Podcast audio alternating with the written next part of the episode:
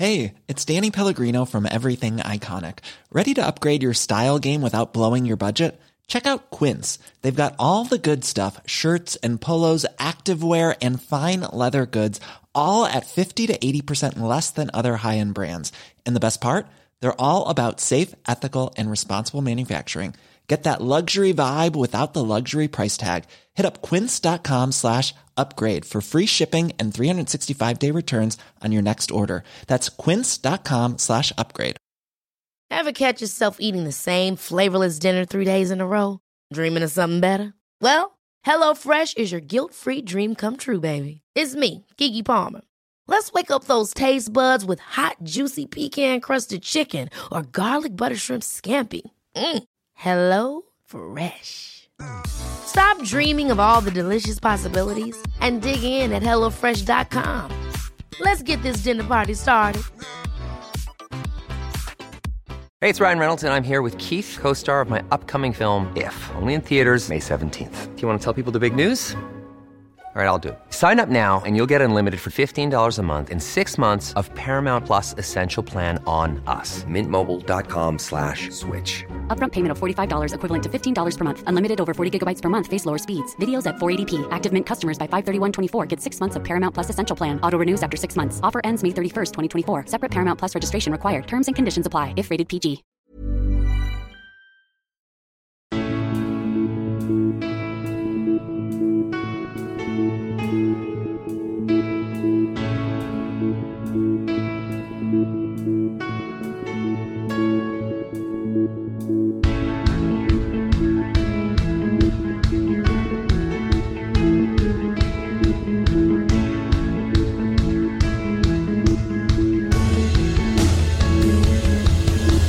Bienvenidos a Alineación Indebida. Se acabó, o casi, pero lo parece. Una gran temporada para el Arsenal, pero quizás todavía más grande haya sido la del Brighton. Un equipo que pierde 1-5 con el Everton y justo después gana 0-3 al Arsenal, siempre con nosotros. Y para siempre en nuestros corazones estará el Southampton. 11 años después de ascender, descienden una temporada agria y aciaga. Y hacia Gundogan, el Manchester City mira cuando necesita ganar una Premier League. Mirar algo que ni siquiera necesita hacer el propio Gundogan para marcar goles. Como dos marcó el Leeds de Sam Allardyce al Newcastle o el Aston Villa al Tottenham en lo que puede que termine siendo el partido decisivo por los últimos puestos a Europa. El puesto, el último puesto a la Premier League también se está jugando en Championship. Todo eso y mucho más hoy en alineación indebida.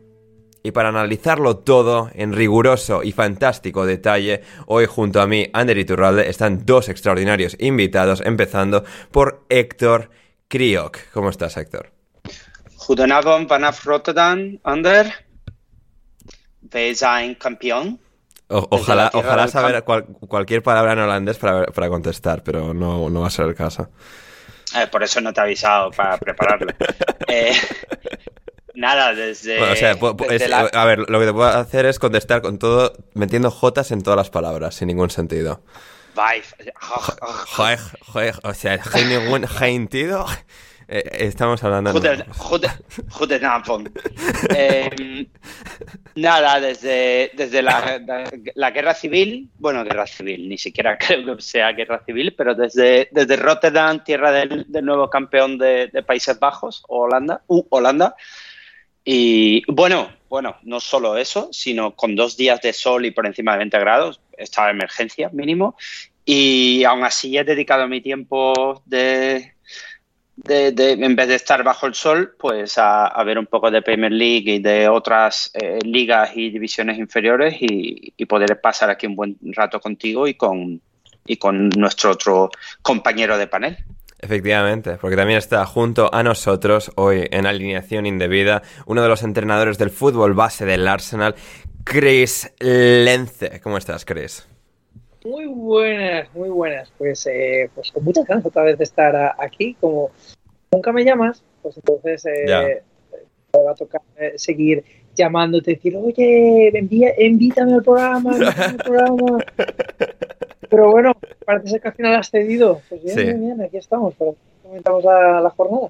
Efectivamente, he cedido, me ha convencido, eh, Chris me ha conquistado con, con, sus, con sus plegarias para, para, venir al programa. Se ha perdido, o sea, un total de, de, uno en la última semana, bueno, un especial que hicimos de preguntas y respuestas, pero ya está aquí de nuevo, eh, en rutina, eh, Chris Lance en alineación indebida, como, como, debe ser. Y nada, antes de comenzar con el programa, eh, patreon.com barra alineación indebida, vais ahí, os suscribís y apoyáis a la causa, a que podamos seguir haciendo. Eh, este, este programa, este programa que es solo posible gracias a todos los eh, suscriptores que tenemos eh, en nuestra página de, Patreon que hacen esto posible, que financian este proyecto. Y nada, eso, dadle like al programa donde sea que escuchéis, aunque sea la versión gratuita, en Spotify, en iBox, en Google Podcast, Apple Podcast, dejar reseñas, compartirlo, todas esas cosas buenas para que podamos seguir creciendo. Comentad en iBox, en Twitter, en el Discord, si estáis en el Discord de Alineación Indebida, todas esas cosas siempre son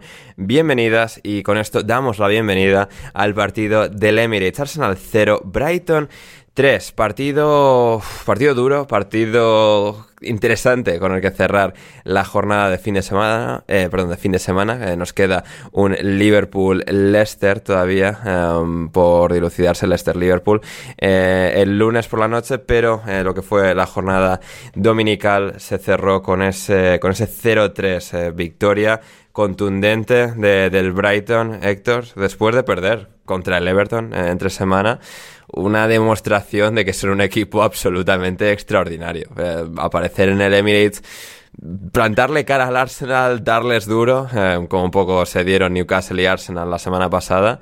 Y, y, Brighton, bueno, al final dando un paso más en lo que ha sido, lo que está siendo una de las temporadas más brillantes, una de las mejores y más extraordinarias revelaciones de los últimos años en la máxima división del fútbol inglés y, un proyecto que, sigue, sigue evolucionando, que sigue floreciendo de, manera brillante.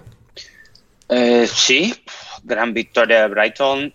Eh, la liga, bueno, creo que ya podemos ir esperando a que el, Manchester City con una victoria más se, se proclame campeón y sí, un, golpe, un golpe en la mesa del Brighton, que imagino que esto, y aprovechamos para mandar un saludo a Borja, eh, llevará aún más a las sospechas de, la victoria del Everton del otro día en, Brighton.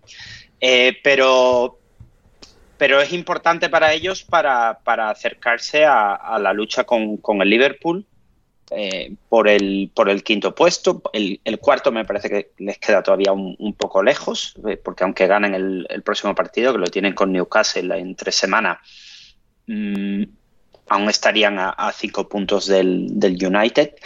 Y, pero bueno, temporada aún así, igual que dijimos, y lo vuelvo, y lo vuelvo a mantener, que pase lo que pase, la gente del Arsenal tiene que estar muy contenta con su temporada, no quizás con el partido de hoy, pero sí con su temporada es cierto que el equipo se ha caído y voy a escupir para arriba desde la lesión de, William Saliba. Es innegable que el equipo se ha caído desde, desde que Saliba eh, no, está jugando.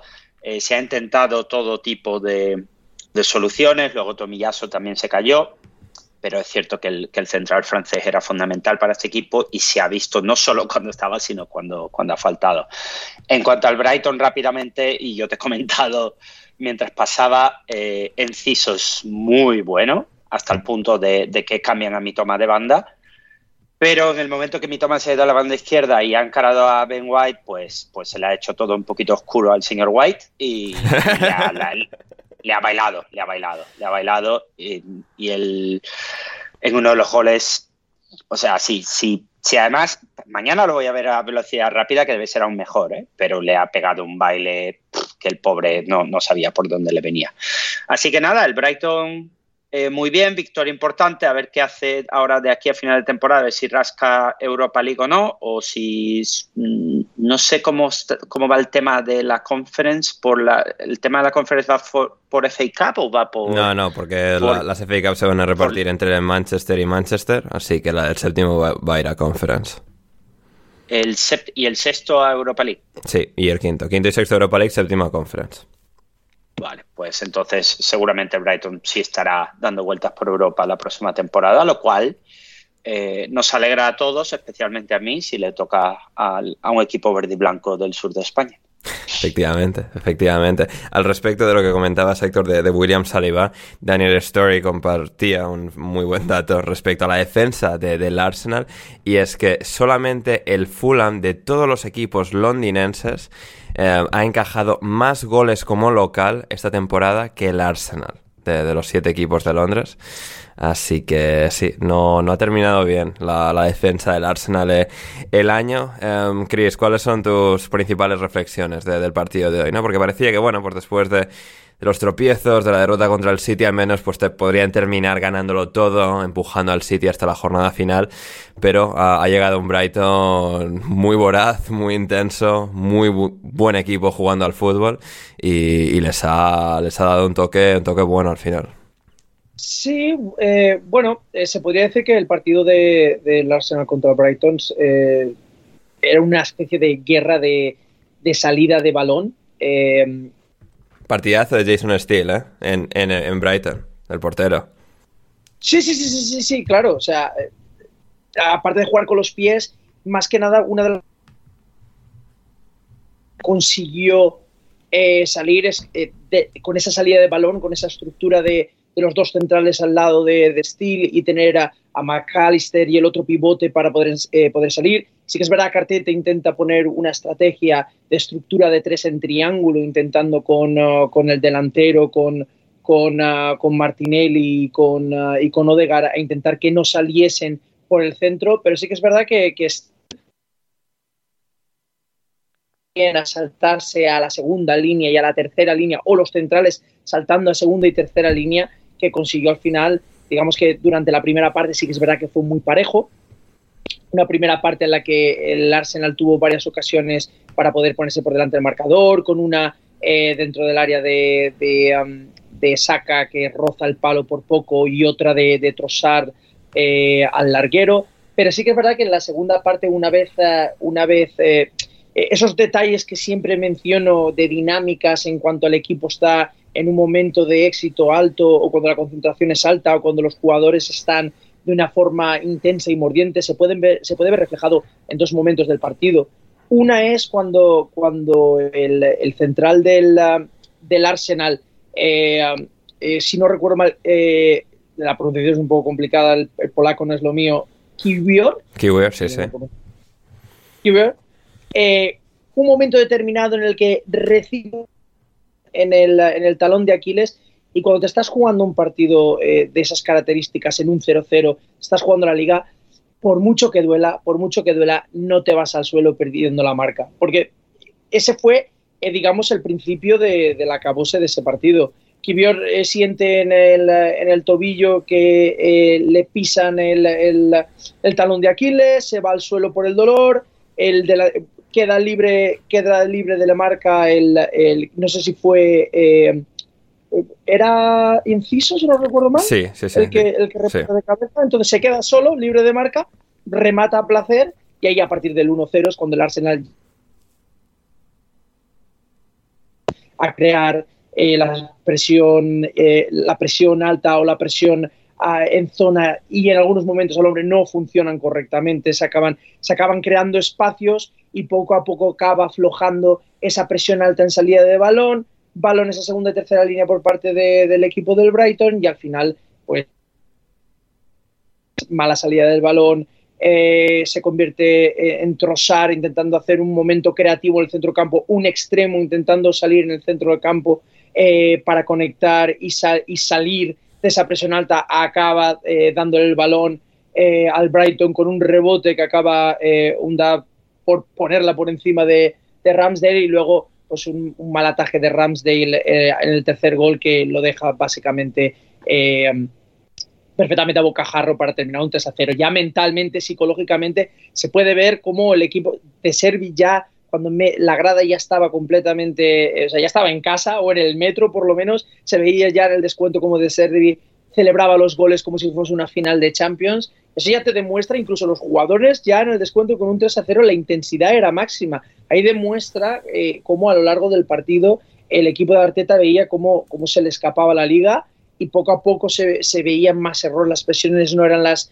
las, eh, las idóneas y cómo el equipo de Servi con la mentalidad alta de presión y de ganar en un estadio como el Emirates, pues se ve eh, las dos diferencias en detalles y en, y en dinámicas de, eh, digamos, estados anímicos. Hmm, sí, absolutamente. Em, también para, para ti, Chris, nos preguntaba uno de nuestros queridos oyentes, Oscar Portugal, que decía, em, para Chris, ¿crees que ha sido un error creer que con Enketia, Rhys Nelson o Rob Holding valía para suplir posibles bajas? ¿Y a quién te gustaría ver en el equipo de cara al año que viene en esos puestos de rotación?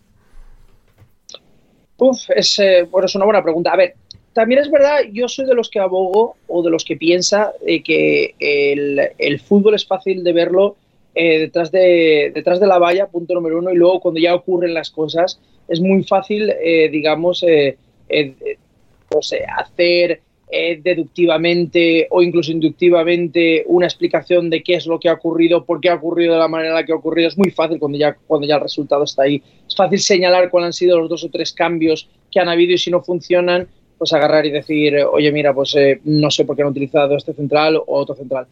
La plantilla del Arsenal tiene lo que tiene, eh, es un proyecto a largo plazo. Ya lo, decía, ya lo decía Héctor muy bien, es para estar orgullosos de la temporada que ha hecho el Arsenal, con lo cual no hay que, digamos, eh, quedarse con, con si los jugadores que habían en el banquillo eran lo suficientes para suplir lo que habían de titulares es un equipo todavía un proyecto, todavía se ve que cada año van cambiando fechas. Hay que entender que digamos que los fichajes estrellas de este año son dos jugadores suplentes del Manchester City, eso no hay que olvidarse. Entonces, todavía queda un largo proyecto, o sea, es un proyecto que queda hacer bastantes fichajes y para el año que viene pues habría que ver, eh, digamos que va a estar en Champions, eh, eso va a producir de que eh, el Arsenal sea un club mucho más activo, porque cualquier jugador que, que, vea Arteta que puede encajar en su sistema y en su filosofía de juego va a querer venir por jugar en Champions, o si es un, jugador, digamos, de, top mundial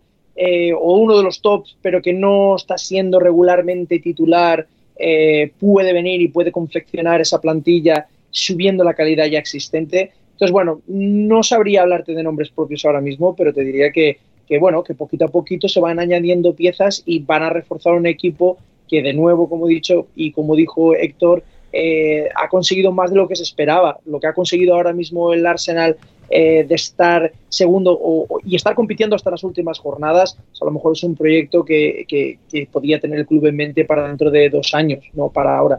Entonces, mm. ya seguir modificando piezas y, que llegue y que vayan llegando, digamos, eh, Mm, no, fantástica respuesta. También, Chris, antes de pasar con el siguiente partido, te piden que te mojes. ¿Habrá Euro Brighton la temporada que viene?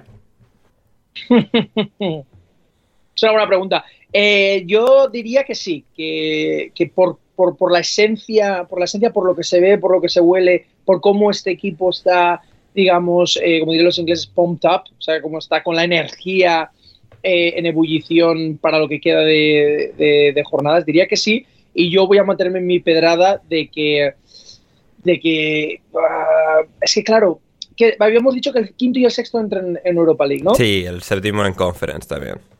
Yo sigo con mi pedrada de que, el, de que el Liverpool entrará en Champions. Sigo pensando que el que va a soltar los puntitos va a ser el Manchester United. Y te diría que será Brighton, Manchester United en los que, los que entrarán en, en Europa League. Y diría que Aston Villa como, eh, como, como Conference League y el Liverpool como Champions League. Eh. más mojarme, más mojarme. Imposible. Estás calado hasta, hasta los huesos. Em, como, como, bueno, también. Pero, sí, pero Chris, yo, yo creo que lo prefiero en, en, Conference y como tienen que jugar primera ronda de playoff, yo estaba aquí investigando eh, en directo y un partido Borak Banja Luka de Bosnia-Herzegovina contra el Brighton en playoff, yo lo veo. ¿eh? A ver, como nombre, como nombre, la verdad es que, como pueden decir, yo ya. Yo pero, ya. Sí, sí. Pero, pero, vamos, pero yo creo que el Brighton, por cómo está acabando la temporada, yo creo que se merece un pelín más. Un pelín más. Yo podría decir a lo mejor una Emery con el Vila en, en, Europa, en Europa League, pero hay que, hay que reconocer que Emery cogió el equipo ya entrada, bueno, mitad de año. Y el Brighton lleva así una temporada completa, se merece más. Sí, absolutamente. Y, que, bueno, no necesita temporadas completas y tal. Al final, con hacerlo mínimamente bien al principio, luego te, encadena los últimos veintitantos partidos ganándolos todos, o al menos no perdiendo ni uno. El Manchester City, Héctor, victoria 0-3 en Goodison Park. Auténtica exhibición no solo del City, como todos los días, sino en particular de Ilkay Gundogan que, bueno, dio un absoluto recital con ese remate que es una absoluta locura para el 1-0. Un minuto después, con su otra pierna a la izquierda, la mala asistencia a Erling Haaland y luego golazo de falta para el 0 3, eh, no sé, eh, palabras, alguna forma de describir eh, este partido de, de Gundogan en el momento clave, en el momento clave, en el tramo clave de, de, la temporada para hacer que el City muy probablemente vaya a ganar otra Premier League.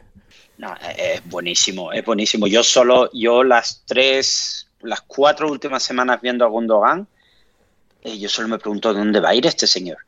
No sé si acabará renovando con el City o, dice, hablan del Barcelona y tal, pero sin, que se me enfade, Chris, yo soy Gundogan y no me iría del Manchester City, a no ser que, me estén echando, pero no es, no es lo que le he escuchado a Guardiola, que lo quería llevar a cenar y tal para convencerle a, renovar. Eh, es un... Es, hay que entender por una cuestión, eh, o sea, amortizado, eh, en cuestión económica amortizado está, eso es una realidad. Y luego más es una cuestión de, dos años, o sea, hay que entender de que eh, Guardiola, pues como, como le pasó a Ferguson, llega un momento en que las plantillas tienen que reciclarse, si no, digamos que no pueden mantener el nivel. Entonces, claro, a lo mejor Gabriel Jesús y Zinchenkos por otros motivos, pero jugadores así que los deja marchar por, eh, por edad es por una cuestión lógica de, renovar la plantilla para mantener, digamos, eh, el hambre. Sí, pero no, no sé, me da la impresión de que Gundogan, De Bruyne son jugadores que si eh, a lo mejor le das dos años más. como, Cross y Modric, los Cross y Modric del City. Claro. Y, Gundogan además no al menos yo nunca he visto que haya tenido ningún problema con formar parte de la segunda unidad, teniendo en cuenta todas las rotaciones que hace Pep. Eh, Bernardo sí he escuchado más, que, que, tenía un poco más de problemas y que quería marcharse y tal. Yo, yo Gundogan, yo creo que, que tendría sentido que, que, que lo mantuvieran. Hmm, eh, seguramente. Em, Héctor, hablábamos tú y yo internamente esta tarde sobre lo pesadísimo que es eh, Pep Guardiola, em, dando instrucciones ahí con 0-3 a toda pastilla. Eh, bueno, porque, porque nunca se puede estar lo suficientemente seguro.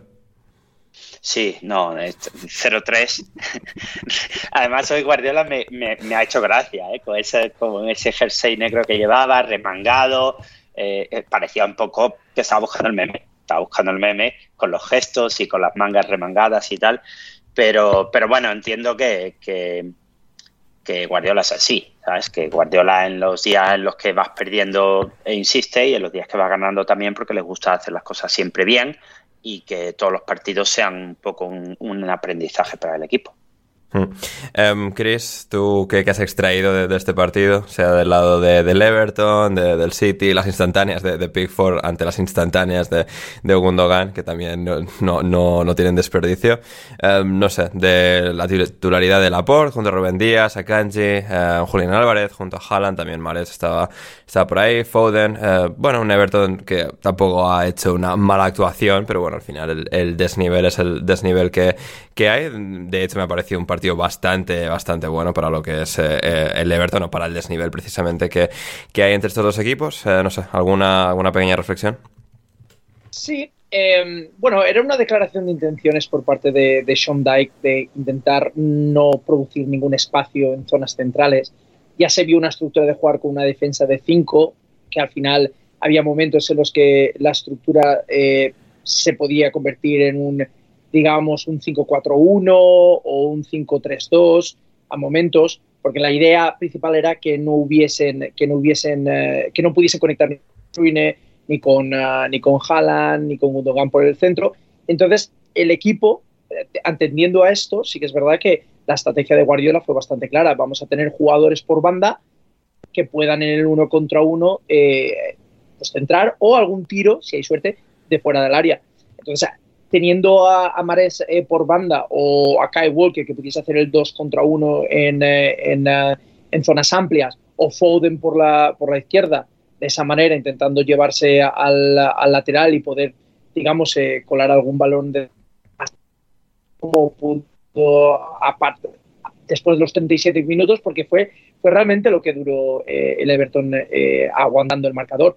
37 minutos. A partir de ahí, la jugada magistral de, de, Gundogan a, través de un centro y una vez ahí ya, pues si miramos eh, las estadísticas, simplemente fueron una media de 3-4 ocasiones por equipo. El City pocas veces llegó al área, tampoco le hizo falta demasiado porque realmente fueron dos centros, el cabezazo de, de Haaland, el, uh, el malabarismo de, de, Gundogan y una falta, eh, obra maestra de Gundogan, o sea que realmente el City eh, solo necesitó un par de, bueno, tres ocasiones para, para, terminar el partido. El Everton duró 37 manteniendo. Y sí que es verdad que hubo un par de momentos en que sal, transiciones rápidas con Wobby o con Calvert-Lewin manteniendo eh, el balón arriba para que pudiese Ducuré, Wobby y el resto de, jugadores acompañar al contraataque, pero realmente no inquietó la portería de Ederson más que lo que pudiesen aguantar eh, en algún momento algún balón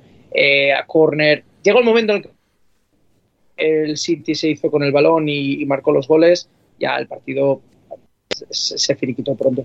Sería básicamente mi reflexión sobre el partido. Um, es el gol de Gundogan, el primero. Uh, ¿El mejor gol de la temporada de la Premier, Chris? A ver, tendría que, tendría que echar un vistazo a todos, eh, a todos los goles de nuevo porque la verdad es que mi memoria no es, no es demasiado buena en ese sentido. Pero sí que hay que reconocerle que, que es un gol de, de, pues un jugador muy inteligente. Sabía que el único recurso que tenía para poder sacar esa pelota era, era, era darle con, eh, digamos, con, uh, como dicen los ingleses, laces, o sea, con el empeine y, y para atrás. O sea que una maravilla. Si no es el mejor, pues probablemente estará el top 10 seguro, para no pisarme los dedos. Sí, sí, eh, totalmente de acuerdo. Y, y, bueno, hablar de pisar los dedos, el, el Leeds de Allardyce al Newcastle. Héctor, empate a dos. Eh, el Leeds fue mejor que el Newcastle, o sea, el Leeds ha aprendido a defender de la noche a la mañana. El efecto Sam Allardyce. Pero eh, al mismo tiempo, pues señor Firpo expulsado, un par de penaltis, a ver, no se puede tener todo al mismo tiempo. Um, no sé, a ver, ¿qué, ¿qué, qué, impresión te dejó este partido tan extraño con el que abrimos la, la jornada? Banford, bueno, tuvo su momento. Eh, los comentarios de los vídeos de, de, YouTube de resúmenes están plagados de, de, bueno, cosas muy feas hacia, hacia el bueno de, de Patrick. Y al final, bueno, el Leeds rescatando ese punto, que puede ser decisivo, puede no serlo, pero no sé, eh, sí que dio otro aire, otro, otro espíritu vital este, este Leeds de Allardyce contra, contra el Newcastle.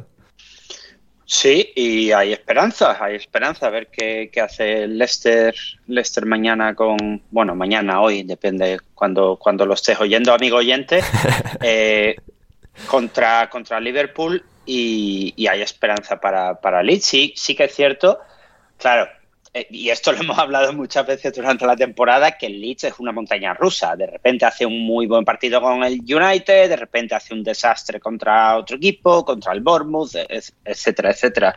Eh, pero parece una cierta, que hay una cierta mejoría del equipo en defensa y también le, ha acompañado un poquito la suerte en este partido, diría yo, porque, porque no me hubiera extrañado nada que Newcastle se lo hubiera llevado al final, ¿eh? porque, porque es mejor equipo y porque el, el Leeds también ha andado con, con, bastante falta de confianza, que se eh, magnifica aún más cuando, cuando miramos a Bamford. No sé si, es que yo no he guardado los datos, estoy seguro que tú lo tienes por ahí, el tema de los goles esperados de Bamford, que es el peor jugador de la Premier League esta temporada.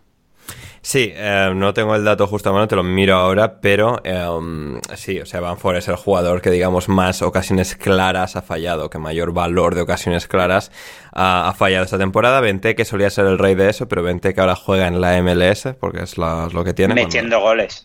Sí. Metiendo goles, ¿eh? Sí, y, sí. Y, y, y, y, chilenas y todo en la, en la MLS. Eh, dirigido por Wayne Rooney en, en, la MLS también, otro detalle. De, de todo se aprende. Eh, el penalti de Banford no me parece tan mal tirado, porque, porque no me parece tan mal, tan sumamente mal tirado. No, no, pero- no, no está tan mal tirado. De hecho, los comentaristas son unos ventajistas tremendos porque muchos penaltis se tiran así. Lo que pasa es que Pobla adivina la dirección. Cuando va en la otra dirección, hay muchos penaltis que entran así y luego ah, me la ha metido. Pero pues aquí la mala suerte de que el portero ha acertado. Es más, Haaland tira los penaltis mucho peor que Banford, que Correcto. quede aquí ya dicho. Otra cosa es que ya los meta. El de Callum Wilson, sin embargo, pues eh, está muy bien tirado, realmente bien tirado. Pero bueno, hay esperanza, que es algo que antes de que llegara nuestro querido Sam parecía que no, que no, que no iba a haber. Si al Leicester le da por pegarle un meneo al Liverpool, eh, se puede poner la cosa muy interesante, ¿eh? porque ahora mismo eh, West Ham, yo creo que podríamos decir que está virtualmente salvado, no totalmente, pero virtualmente. Y en, el puesto 16 tenemos al Forest con 34 puntos y 36 partidos.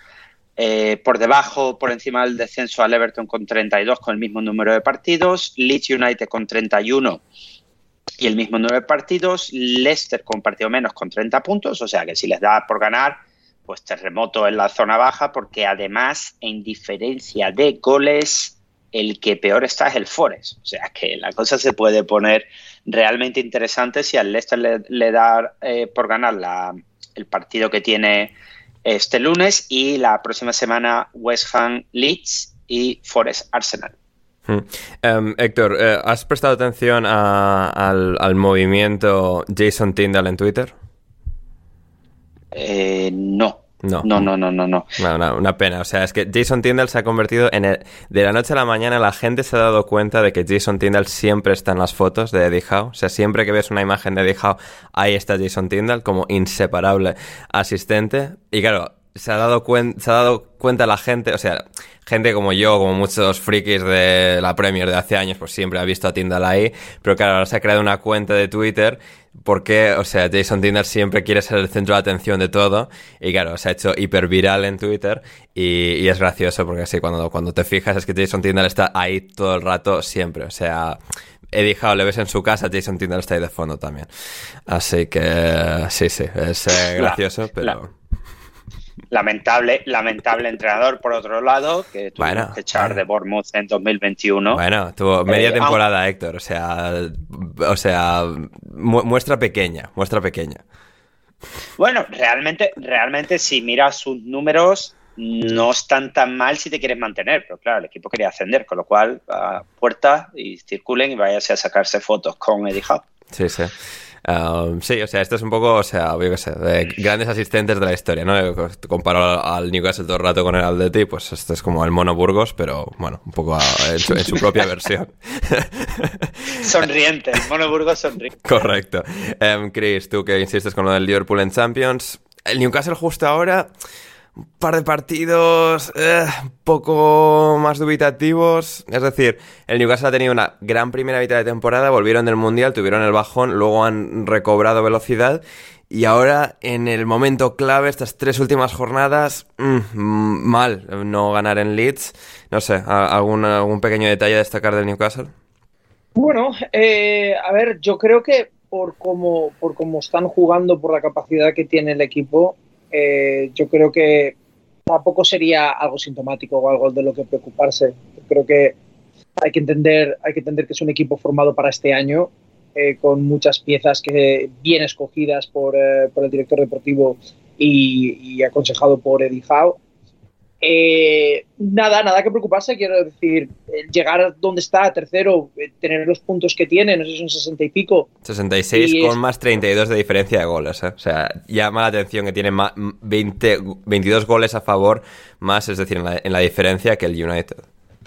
Claro, claro, claro. Entonces, bueno, hay que entender los partidos por cómo son. Contra el Arsenal, estás hablando del eh, el Arsenal, el equipo que ha estado no sé cuántos meses como primero. Es normal que a priori, sobre el papel, el Arsenal pueda llevarse el partido y el Newcastle no jugó tampoco mal. Luego contra el Leeds, lo único si se le puede llamar un pelín preocupante es muchas llegadas al área, pero pocas ocasiones claras.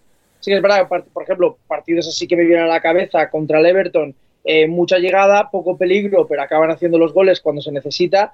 Pero creo que para un equipo con ese potencial, con Isaac, con, Isaac, con Joelinton, con Almirón, con, ah, con ah, Callum Wilson, debería tener, digamos, eh, más ocasiones claras. partido contra, contra el Leeds, en verdad, que fueron los dos. En verdad, en cuanto a ocasiones clarísimas, fueron los dos penaltis y ya está. Y fueron dos penaltis porque yo no sé qué estaría pensando Firpo sacándose el brazo arriba. Eh, o sea, una forma muy antinatural de, de reclamar que, que, está perdiendo el equilibrio y luego el, el otro central que, que sale a, a, a, entrar al balón y al final se acaba llevando al jugador dos penaltis súper innecesarios. Sí. Eh, fueron lo único que realmente causó peligro el, el, el, Newcastle. Muchas llegadas al área, pero ocasiones claras de peligro, pocas. Entonces yo creo que ese es, digamos, el único punto a, a estar un poco preocupado, pero bueno, eh, yo llamaría anecdótico para lo que han hecho durante toda la temporada, para la diferencia de goles existentes. Yo creo que bueno que todos los equipos tienen, digamos, un, eh, picos, pequeños picos dentro, o sea, tienen picos durante la temporada y mini picos dentro de, de una concatenación de 3-4 partidos. No sería nada de lo que me tuviese que preocupar. Yo creo que está bien amarrado. A mí me preocupa más, diría yo, eh, en este caso, si fuese el Manchester United. Bien, bien. Pues, pero, bueno, pero sí, eso va a ser nuestro siguiente partido, pero antes, una pequeña pausa en alineación indebida.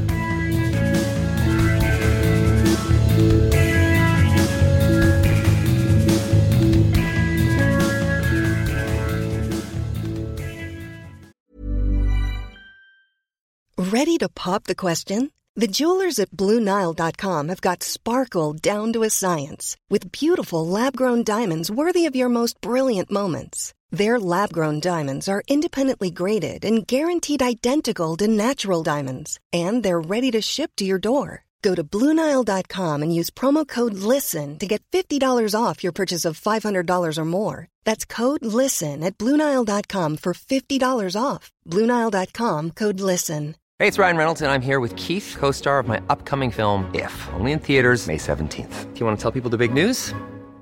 All right, I'll do it. Sign up now and you'll get unlimited for $15 a month in six months of Paramount Plus Essential Plan on us. Mintmobile.com slash switch. Upfront payment of $45 equivalent to $15 per month. Unlimited over 40 gigabytes per month. Face lower speeds. Videos at 480p. Active Mint customers by 531.24 get six months of Paramount Plus Essential Plan. Auto renews after six months. Offer ends May 31st, 2024. Separate Paramount Plus registration required. Terms and conditions apply if rated PG.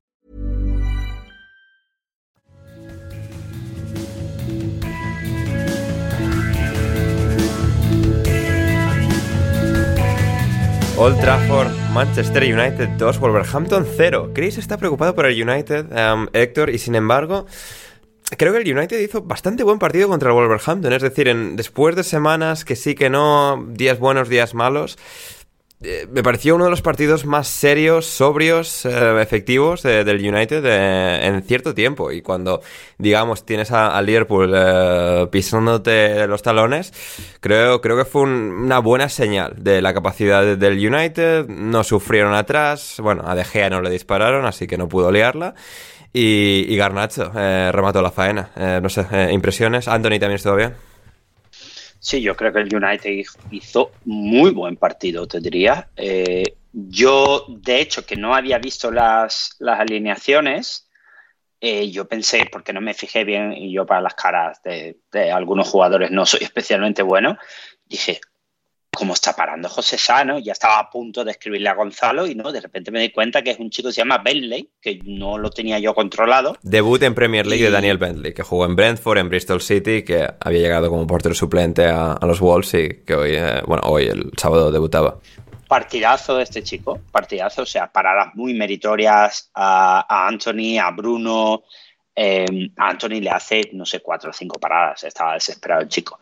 Y, y, yo diría que buen partido el United. La verdad es cierto que los Wolves, eh, una vez ya ha hecho su trabajo, tampoco voy a tirar del tópico porque no creo, pero sí que es cierto que también fuera de casa baja un poco. Pero el, el United sin, sin siestas y, jugando bastante bien y manteniendo un poco, pues lo, lo que comentaba ahora Chris, el tema de los picos. El, hubo un pico del United que se hablaba que iba a disputar la liga y porque, porque mantenía este nivel prácticamente cada semana, era una pisonadora. Y, le viene bien al United llegar así a final de temporada porque la pelea va a estar apretada con Newcastle y con Liverpool. Y, yo creo que además, pese a que no haya metido gol, yo creo que, que, Anthony, eh, que Anthony coja un poquito de confianza le viene bien al equipo, tanto para ahora como próxima temporada. em, los partidos, por ejemplo, próxima semana es Bournemouth, que tampoco debería ser un gran problema, aunque claro, aquí a lo mejor el United hace un United y 1-0 gol de Solanke y nos estamos riendo el domingo que viene. Pero no es lo que parece dado el, volumen, no solo el, volumen de juego, sino eh, cuánto generaron y el poco peligro que, que Wolverhampton pudo crear en el, en el partido ayer. A ver, Chris, tu, tu argumento de desconfianza hacia el United. A ver, mi desconfianza es eh, viene dada porque tiene tendencia de, faltarle consistencia. Sí que es verdad es un poco como, como digamos, eh, cuando hablamos de la bolsa, ¿no? En los mercados, si lo coges en, fragmentos pequeños, pues a lo mejor puedes ver un pico en alto, pero si coges la imagen completa, pues ves que son muchos altibajos o, o digamos que hay una tendencia hacia arriba, pero con muchos picos arriba y abajo. Pues eso es lo que me parece en Manchester United, que a fin de cuentas le sale el resultado a, estar tercero, cuarto, o si se le escapa quinto, porque yo quiero mantenerme en mi pedrada, por ser un poco congruente con ella, pero pero sí que pero sí que es verdad que luego te encuentras que contra el Sevilla, que supuestamente a priori tienes mejor plantilla, tienes mejor equipo, se te escapa el partido de la ida. 70 minutos estaban barriendo al Sevilla, ¿eh? pero sin contestación ninguna, y luego se la liaron pardísima y, adiós. Claro, se la liaron. Pero, pero ¿por qué sacáis este tema? Nada, por casualidades de la vida eh, me ha venido así un poco. Porque es contextual, Héctor. De partidos referentes. Pero bueno, el caso, el caso es que con el, con el, no vamos a ahondar más en lo del tema del Sevilla, pero teniendo eso como, como, como imagen, que ya ha habido muchas veces donde hay partidos en los que, en los que la segunda mitad se cae, luego hay otros dos partidos en los que hacen una actuación espectacular, veo inconsistencia en general, suficiente como para estar donde está, pero para lo que queda de, temporada, con que tengas un par de actuaciones malas eh, o, mitades malas, el Liverpool te puede comer la tostada. Manteniendo de nuevo con mi pedrada ahí.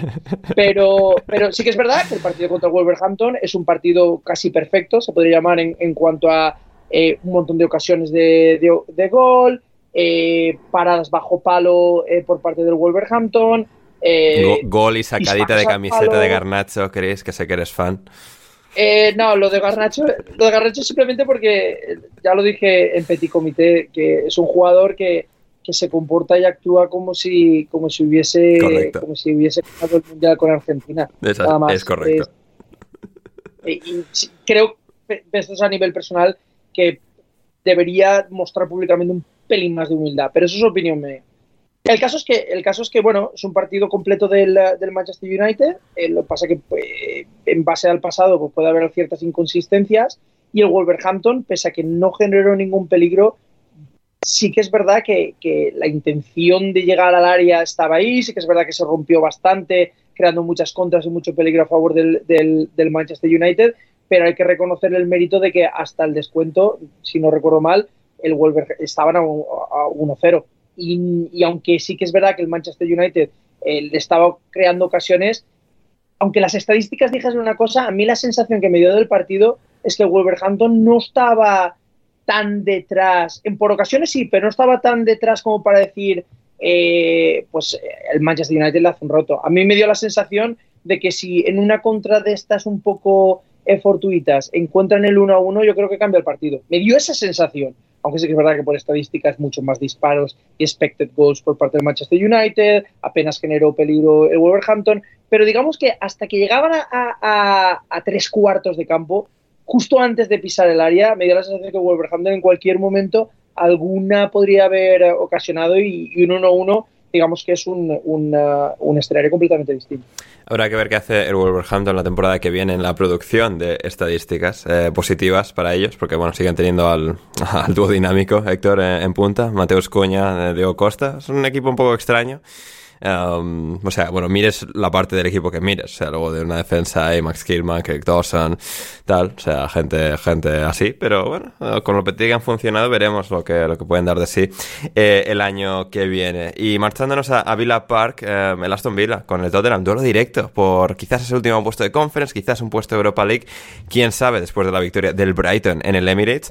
Pero otro, otro gran triunfo de, de una Emery, de un Aston Villa, que bueno, es que sabe, sabe ganar en los pequeños márgenes, ¿no? De, los partidos igualados, explotar esas pequeñas diferencias y, y 2-1 a, favor eh, contra un Tottenham que, bueno, pues día sí, día no, constantemente intentando al espacio con, con Richarlison y, y y la trampa de fuera de juego de, de Emery, que estuvo ahí, eh, bueno... eh, sobre, sobre el césped y que al final permitió a Aston Villa protegerse de las acometidas rivales y con sus dos goles, pues para adelante. Vaya, vaya temporadita del, del Tottenham, ¿eh? Vaya temporadita del Tottenham. Había, había esta mañana eh, circulando por Twitter la foto de- del Dibu detrás de Harry Kane y Harry Kane en, en, en el suelo revolcado y alguien decía que, que el resumen de la temporada del Tottenham. Harry Kane mirando al suelo completamente, pues es que no tengo ni palabras para definir, ya no, no sabe ni qué hacer el pobre y, y el Tottenham por los suelos y, y muy mal. Bueno, eh, Eh, el, el- punto de reconforto, Héctor, es que Julian Nagelsmann no va a entrenarles porque el Tottenham no está interesado en Julian Nagelsmann. Esto se ha, se ha filtrado y bueno, para, para contentar a los aficionados del Tottenham, que sepan que no va a venir un gran entrenador como Julian Nagelsmann porque eso no es lo que quieren en el Tottenham. La, la cosa es que quieren el Tottenham. Esa es la, la pregunta de oro. Bueno. Porque, ¿Qué es querer, Porque- Héctor? ¿Qué es querer? ¿Qué es no querer? La, No la sé. pregunta. no sé, yo, yo, claro, yo cuando ocurre esto y el Tottenham fiche, pues a saber, es que no. Rubén no sé ni a Amorim, quién va a fichar. Héctor. Rubén Amorín. Marco Silva. Sí. Pero Rubén Amorín Rafael es el, Benítez. el, el Bruno Lage de, de- de esta temporada, tío. No tiene ni pies ni cabeza. Vale. Eh, cuando, cuando, vuelve. cua- ¿Eh? Digo que Nuno Espíritu Santo vuelve. No. También Oh, podría ¿ves? ser. Eso, eh, eh, eso sí estaría bien, eso estaría bien. Pero luego habría que ponerse por la rueda de prensa aquella de Conte en bucle. O sea, literalmente en bucle para escucharlo, porque sí, es que no sé a quién van a fichar. Y lo de las viudas de Pochettino y tal, no sé, a mí me, me dejan muchas dudas. Pero vamos a centrarnos en lo positivo, que es eh, la Aston Villa. Eh, después de, que se cortara la racha tanto el equipo como de Oli Watkins, hoy no ha hecho falta que Watkins eh, metagol, pero un buen día eh, bastante mejor, algo que a ver si Emery es capaz de, conseguir eh, mantener la próxima temporada. Y, esta tendencia que tienen de, las llegadas desde atrás, de, de Ramsey, eh, McKean, bueno, McKean es un poco el leña, es un poco un tronco ahí en el medio, pero, pero aporta también lo que, lo que Emery necesita. Y, y lo que comentábamos antes, a ver, a ver dónde está el límite de, de la Aston Villa. No sé si Europa League, no sé si Conference o justo ahí. Como entren en Europa League, pues imagino que el señor Emery estará muy contento por, sí, por, por recuerdos pasados que no, no queremos mencionar y podrá también dar un poquito más de, meter un poco más de presión de cara a tener una mejor planificación de, de su plantilla para la próxima temporada. Yo, yo sigo creyendo, ¿eh? yo sigo creyendo. Eh, Aston Villa Conference, gana la Conference del año que viene, juega la Europa League del año siguiente, gana la Europa League y disputará eh, la Champions League del año siguiente a, a ese. Así que el plan sigue, el plan sigue y, y, y para adelante. Ander, Dígame. Ander, recuérdame, recuérdame luego cuando acabemos con Premier League y todo y vayamos a divisiones inferiores, recuérdame que te dé un nombre como sugerencia para entrenador del Tottenham. Muy bien, me parece bien. Que, que no es no es el del Celtic ni cosas así. No, no te preocupes. Es uno, te va a gustar más, te va a gustar más. Fantástico, lo, lo espero eh, ansioso. Em, Chris, em, ¿alguna pequeña oda a, a, a Don Unai Emery otra vez? Eh, el Tottenham, de Ryan Mason, de cómo está la cosa, no sé, ¿alguna pildorita a, a destacar de de, de este partido? Lo único que diría, lo has mencionado o lo has un poco subrayado o mencionado por encima, eh, la táctica de, de Emery. Es, que- es que es Eh, tremendo, es que es tremendo. se atreve, se atreve, se atreve a ser arriesgado y le funciona. O sea, se atreve, entiende perfectamente de que, de que el Tottenham es un equipo que eh, sale a la contra, que tiene jugadores muy veloces. eh, si hay campo, si hay suficiente espacio entre líneas para mostrar una, para montar una contra, y fue lo suficientemente inteligente, pero arriesgado de decir, mira, vamos a hacer, vamos a hacer un equipo que sea bastante plano en cuanto a que no haya demasiado volumen entre líneas. Sí que es verdad que si juegas con tres líneas, pues evidentemente el volumen de, de- de equipo para saltar desde, desde digamos, desde, desde la primera línea defensiva a la última, pues hace el equipo más grande. Pero sí que es verdad que él lo hizo muy plano, es decir, dos líneas dos líneas muy altas, muy altas, la defensiva muy alta y larga, y para intentar, cuanto más largo, digamos, tener las vigilancias a los que corrían eh, como extremos, pero tan alta y dejando todo el espacio por detrás de la defensa, pero intentando tirar el fuera de juego y así no generar demasiado espacio, eh, digamos, entre la línea defensiva y el jugador del Tottenham con balón, para que de esa manera se sintiesen tan agobiados que una de dos, o lo tirasen el balón eh, a la espalda de la defensa de, de Aston Villa como especie de cebo a crear esas distancias y generar fuera de juego, o digamos que ya por una cuestión de la línea siendo tan alta, la presión acabe aplastando al, al jugador con balón del Tottenham para arrebatárselo y crear una contra en el mismo momento. Pareció tácticamente muy inteligente y, creo que hizo mella y se aprovechó eh, de la situación anímica del Tottenham en la que pues, a medida que van pasando las, eh, las semanas van perdiendo puntos, van perdiendo y se van cayendo. Hmm. ¿Quién nos lo iba a decir? Eh? Emery arriesgado. A mí, a mí arroba Twitter o 1234 me decía que Emery es un cagón ¿eh? de toda la vida. ¿Eh? eh pues por lo que sea, igual la, la, gente no tiene ni puta idea de lo que pues dice. Pues pero, pero, hay que reconocerle que esa línea, esa línea de seis jugadores en defensa tan alta me pareció, me pareció muy inteligente porque es arriesgarse mucho. Hmm, totalmente. Y, y, le salió. Y el Aston Villa ganó y también, también, también, también tuvimos un partido en el que no ganó ni a nadie. Ganó, si acaso, el fútbol, el balompié, la redonda, la caprichosa. Chris, eh, Chelsea 2, Nottingham Forest 2. Partido, bueno, en el que el Forest pues dio una muy buena imagen, porque todos los equipos que se enfrentan al Chelsea dan una muy buena imagen. El Chelsea, pues bueno, Sterling tuvo uno de sus quizás su único partido bueno de toda la temporada. Marcaron un par de goles, eh, un poco toma y daca. Eh, a Bonilli le sacó finalmente las castañas al fuego al Forest, del fuego al Forest, cuando bueno abrió la lata y luego eh, terminó de, salvar la contienda con ese empate a dos en, la recta final, tras un bueno nuevo saque de, banda demencial de, de Niakate para, para, el Forest. No sé, un partido con un montón de detallitos interesantes y un punto de absoluto oro para, para el Forest. Eh, sí, a ver, la verdad es que hay que reconocerle que fue un partido muy entretenido. El Chelsea, el Chelsea siempre es un quiero y no puedo. Es muy interesante porque tiene tantos jugadores y se nota en el campo que esos jugadores no, no son, uh, no son, digamos, de, poca monta. No, no, ya solo por el nombre ni por lo que han costado, sino porque se nota que en los partidos, en la mayoría de los partidos, tienen la posesión de balón, generan ocasiones, notan hay muchos partidos en los que no generan ocasiones demasiado claras, pero sí que es verdad que por detalles defensivos, por detalles defensivos, siempre se la acaban poniendo por delante en el marcador, siempre van al remolque, nunca acaban de encontrar eh, ese golpe, ese potencial que tienen de, pues de, partidos de 65, de 70% de la posesión, de llegar al área pero ningún remate claro o no encontrar portería, pero, pero, pero está ahí, o sea, está ahí el Chelsea cada dos por tres intentando llevarse los partidos y parece que poco a poco, pues después de, ganar al Bournemouth, ahora bueno, un empate, sí que es verdad que no sabe a mucho y está en zona de nadie en la, en la tabla, tampoco acompaña demasiado, pero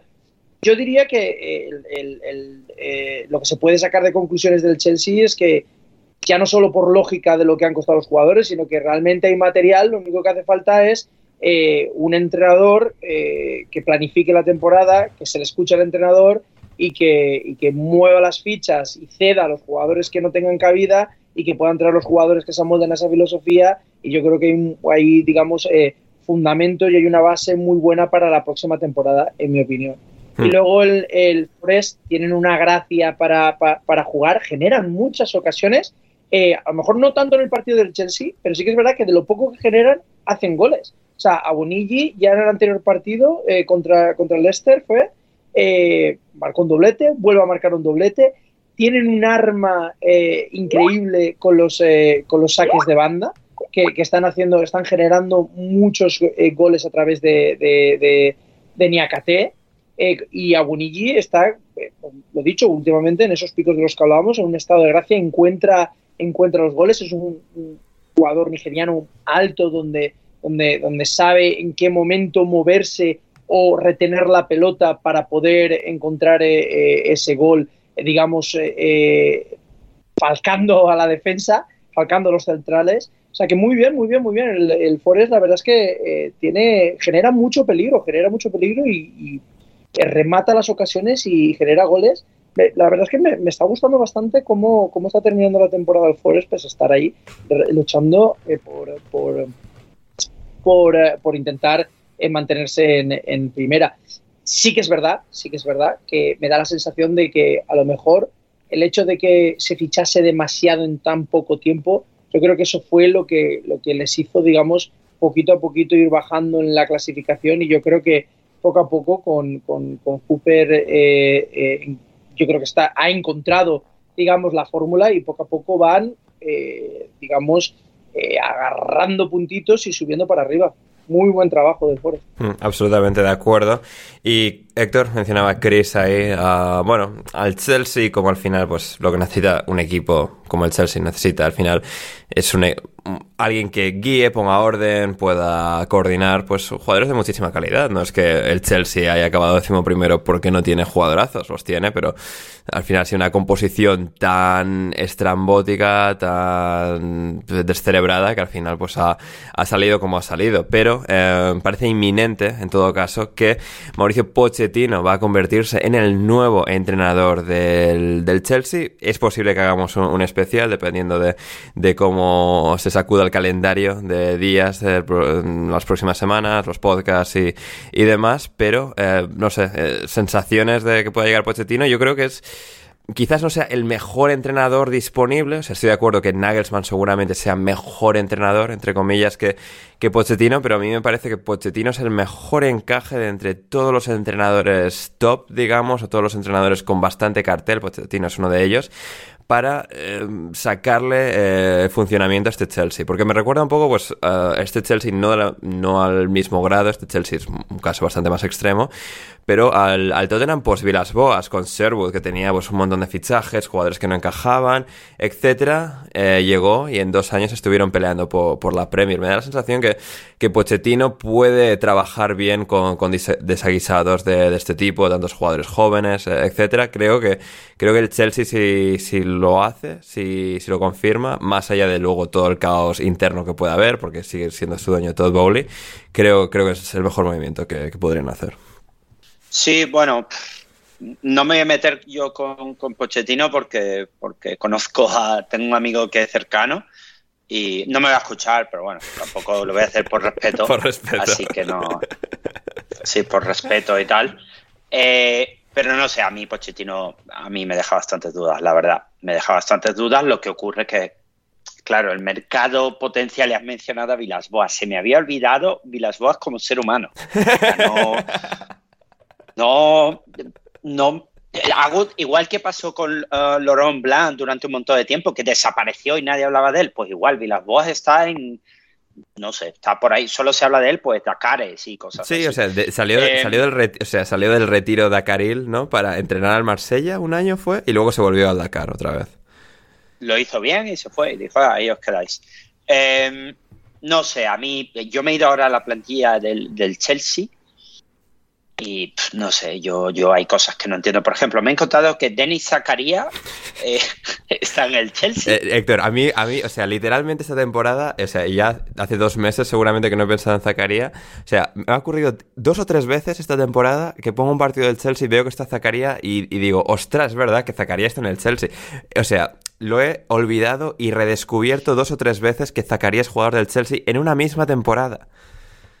Claro, es lo mismo eh, eh, Pulisic o Loftus-Cheek, que la semana pasada lo confundí con, con Solanke, porque son iguales. Y, claro, veo, veo la plantilla del Chelsea y, me lleva un poco entre Aubameyang, el chico que han traído de, de Noruega, Broya, Sijic. Además, gente con contrato, ¿eh? que de aquí los que se quedan sin contrato son, bueno, Joao Félix se tendrá que ir, eh, Kanté y bueno, y, Sa- y Zacarías, fíjate tú, Zacarías una pérdida importante. No sé, yo, yo me deja, me deja bastantes dudas el Chelsea y, y el problema es que han llegado al punto como en, aquella época en la que eran el, el equipo que se dedicaba solo a fichar gente para el Vitesse, están en un momento en el que veo muy complejo hacer una limpieza de esta plantilla. Veo muy complejo que cualquier entrenador llegue aquí y pueda tener su, pro- su propio proyecto en las dos primeras temporadas. Porque, claro, hay una, hay una base ya puesta, hay, un, hay una estructura ya puesta que, que es bastante compleja de tirar abajo. Y sin hablar del gasto en fichajes que han hecho en, enero y todo eso. No lo sé, no sé hacia dónde va el Chelsea realmente. Me, yo miro esta plantilla y primero no sé cómo la van a limpiar. Y segundo, no sé exactamente, eh, por cuestiones de reglamento y tal, eh, cómo van a poder, van a poder eh, mejorarla cómo van a poder mejorarla, qué van a poder traer, porque en todas las líneas veo prácticamente problemas. Así que buena suerte si es Pochettino, si es otro, pues, pues más suerte todavía. Y, y la pena, lo, único que realmente me apena es que al final no, no se haya metido en la lucha por el descenso. Por lo menos hubiéramos pasado un buen rato. Hubiésemos pasado un muy buen rato y un descenso que ya se ha consumado porque no ha pasado un muy buen rato esta temporada. El Southampton, hablando precisamente de Pochettino, Chris. Eh, bueno, eh, el salto a Tottenham lo dio tras un grandísimo año en el Southampton y al final eh, el Southampton que contrata a Pochettino en ese primer año que ascienden a, la Premier League, despiden a su entrenador con el que consigue los dos ascensos directos, que era Nigel Atkins, y Pochettino hace un muy buen año y medio eh, en la costa sur, da el salto a Tottenham, y el Southampton, por su parte, procede a tener una muy buena y longeva, una década de, estancia en, la Premier League, pero que llega a su fin, llega a su fin con un partido triste y malo contra, contra el Fulham, que, que no hubo por dónde agarrarlo. El Fulham, pues bueno, eh, aprovechó Lianco y Bednarek se caían por los suelos, marcó Vinicius, eh, salió Mitrovic, bueno, cosas del Fulham, Fulham bien, Fulham funcionando y bueno, Southampton desafortunadamente con Rubén Seyes pues, pues no, y, para abajo que se van.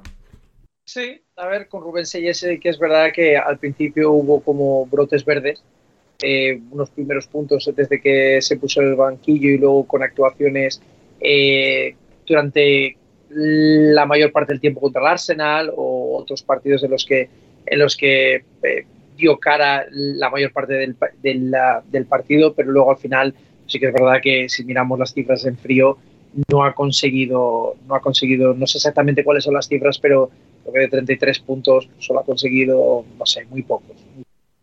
Entonces al final ya es un equipo que ya prácticamente, eh, si no recuerdo mal, creo que llevaba desde, desde diciembre, puede ser, o desde enero, que, ya estaban en...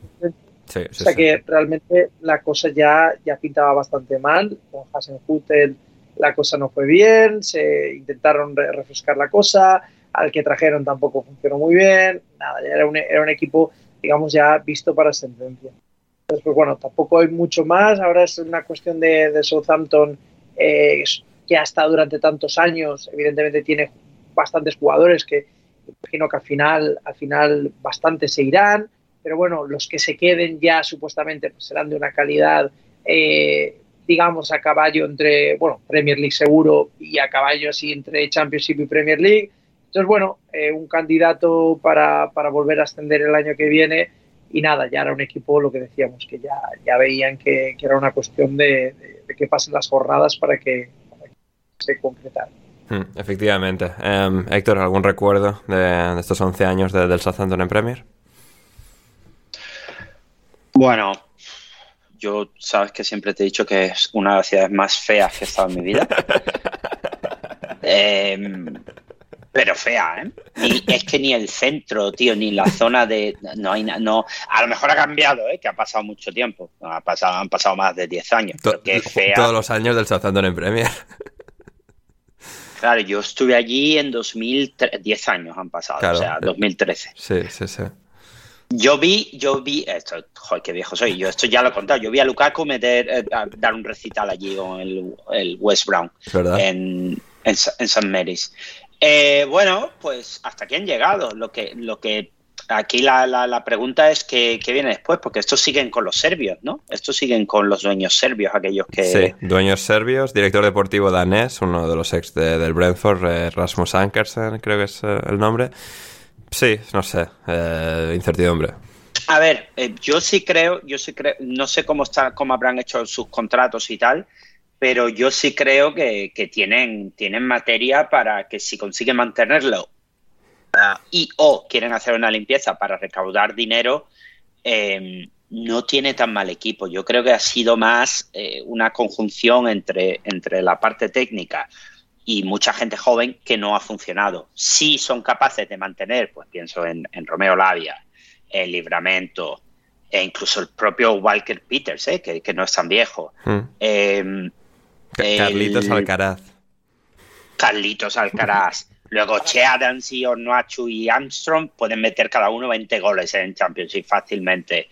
Eh, Orsic, el chico que ficharon del Dinamo de Kiev, que tiene 30 Ha años. jugado, de ha jugado 20 Dinamo de minutos. ¿eh? O sea, deja el Dinamo de Dinamo de Zagreb con Zagreb 20 que ha años para que Rubén claro. Selles pase de su culo, pero olímpicamente. Increíble, increíble. Genepo, o sea, yo sí veo cositas para, para que bien para recaudar si necesitan por temas de contrato. Sí, todos tienen mucho Pro. upside, digamos, con la expresión en inglés. Todos, todos son muy jóvenes, es todo, digamos, potencial. Así que eso al final siempre es dinero. Y luego tienen que cortar cabezas. Eh, Lianco, Caleta Car, o sea, hay una, serie de nombres ahí que ya que has apostado por juventud, pues, pues hazlo en todas las líneas y empieza a, cortarte un poquito a esta gente que no, eh, que no, que no han cumplido al fin y al cabo. Y bueno, pero si son capaces de mantener esto, pues deberían estar, y aquí nombramos lo- los pagos para caídas que nos gustan tanto, eh, deberían estar pues en condiciones de pelear por volver la, la temporada que viene. Hmm. Y, quienes no tendrán que volver porque se van a quedar, Héctor, son Crystal Palace y Bournemouth. Bueno, el Bournemouth ya, ya está, ya lo ha conseguido. Eh, fue al campo Crystal Palace, no hizo nada. Eh, y Everett y Eze sí que hizo dos goles. Eh, bueno, Eh, el Palace, que, funciona con, con Hodgson, la- las pócimas mágicas. Y, y ahí está, Eze, o sea, marcando el 1-0, marcando golazo, el el- segundo. el eh. segundo, sí, eh. sí, sí, sí, sí, sí. Increíble, Bueno, y la increíble. asistencia del primero de Jordan Ayew. O sea, Jordan Ayew es el jugador más incomprensible de la historia de la Premier.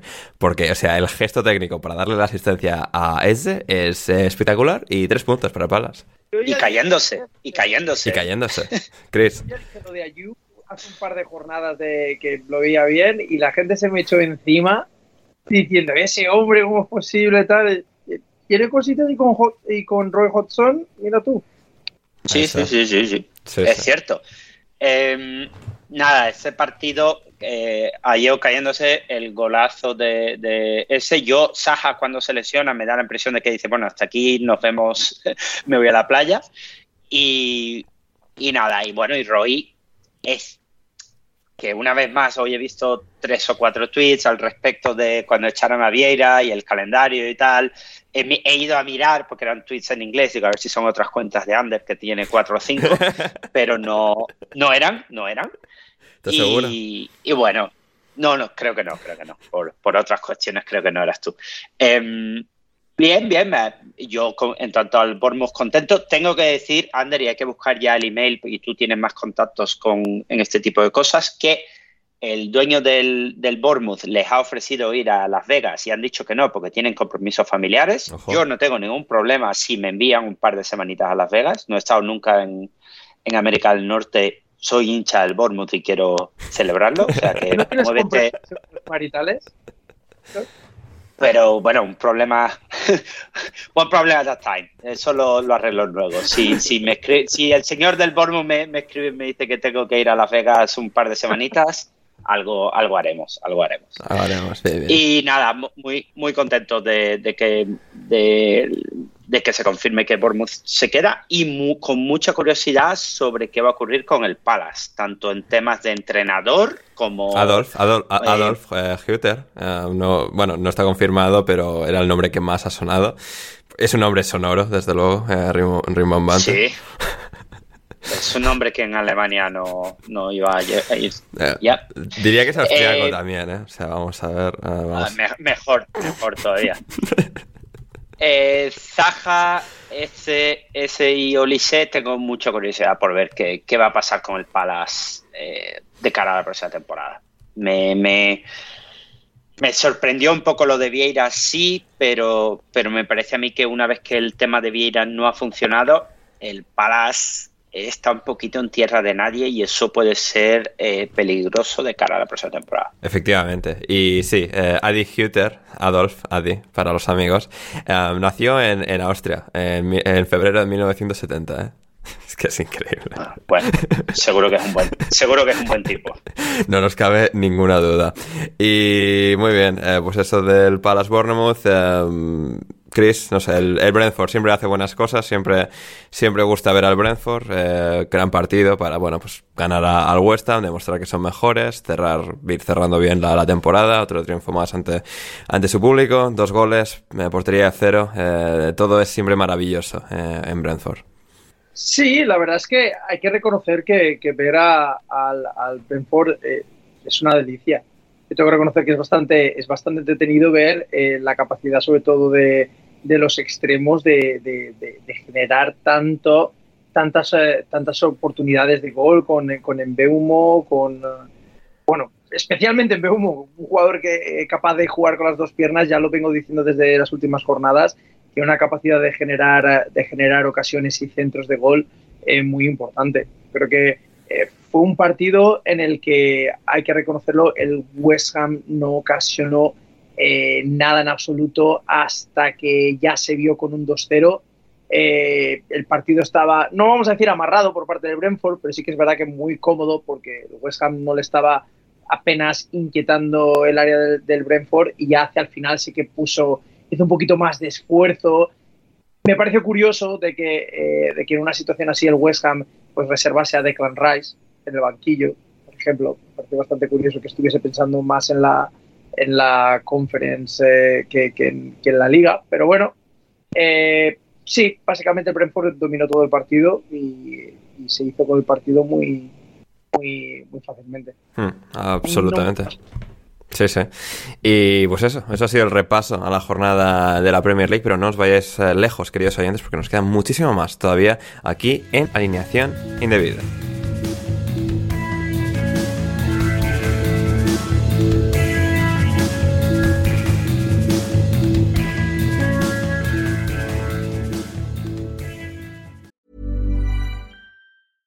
Ever catch yourself eating the same flavorless dinner three days in a row? Dreaming of something better? Well, HelloFresh is your guilt-free dream come true, baby. It's me, Kiki Palmer. Let's wake up those taste buds with hot, juicy pecan-crusted chicken or garlic butter shrimp scampi. Mm. Hello Fresh. Stop dreaming of all the delicious possibilities and dig in at HelloFresh.com. Let's get this dinner party started. Even when we're on a budget, we still deserve nice things. Quince is a place to scoop up stunning high-end goods for 50 to 80% less than similar brands. They have buttery soft cashmere sweaters starting at $50, luxurious Italian leather bags, and so much more. Plus, Quince only works with factories that use safe, ethical, and responsible manufacturing. Get the high-end goods you'll love without the high price tag with Quince. Go to quince.com/style for free shipping and 365-day returns.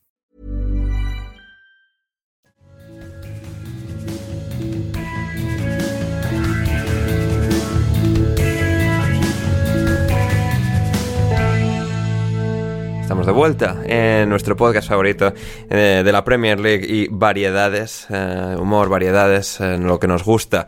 Eh, como por ejemplo, Héctor, bueno, para variedades, las de las divisiones inferiores inglesas.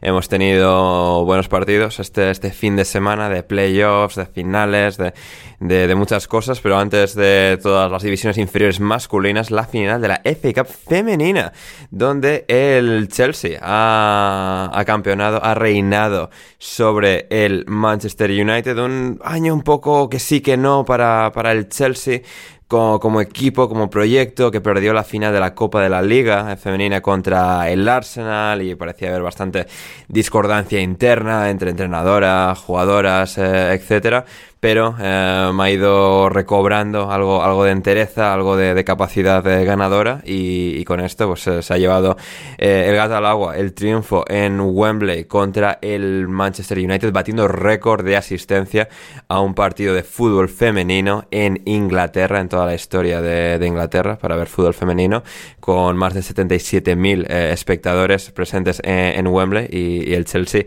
ha ganado, así que nos alegramos por el conjunto Blue, que en el apartado femenino, pues bueno, sigue siendo un, club normal, coherente y funcional, mientras que, bueno, el masculino ya tal.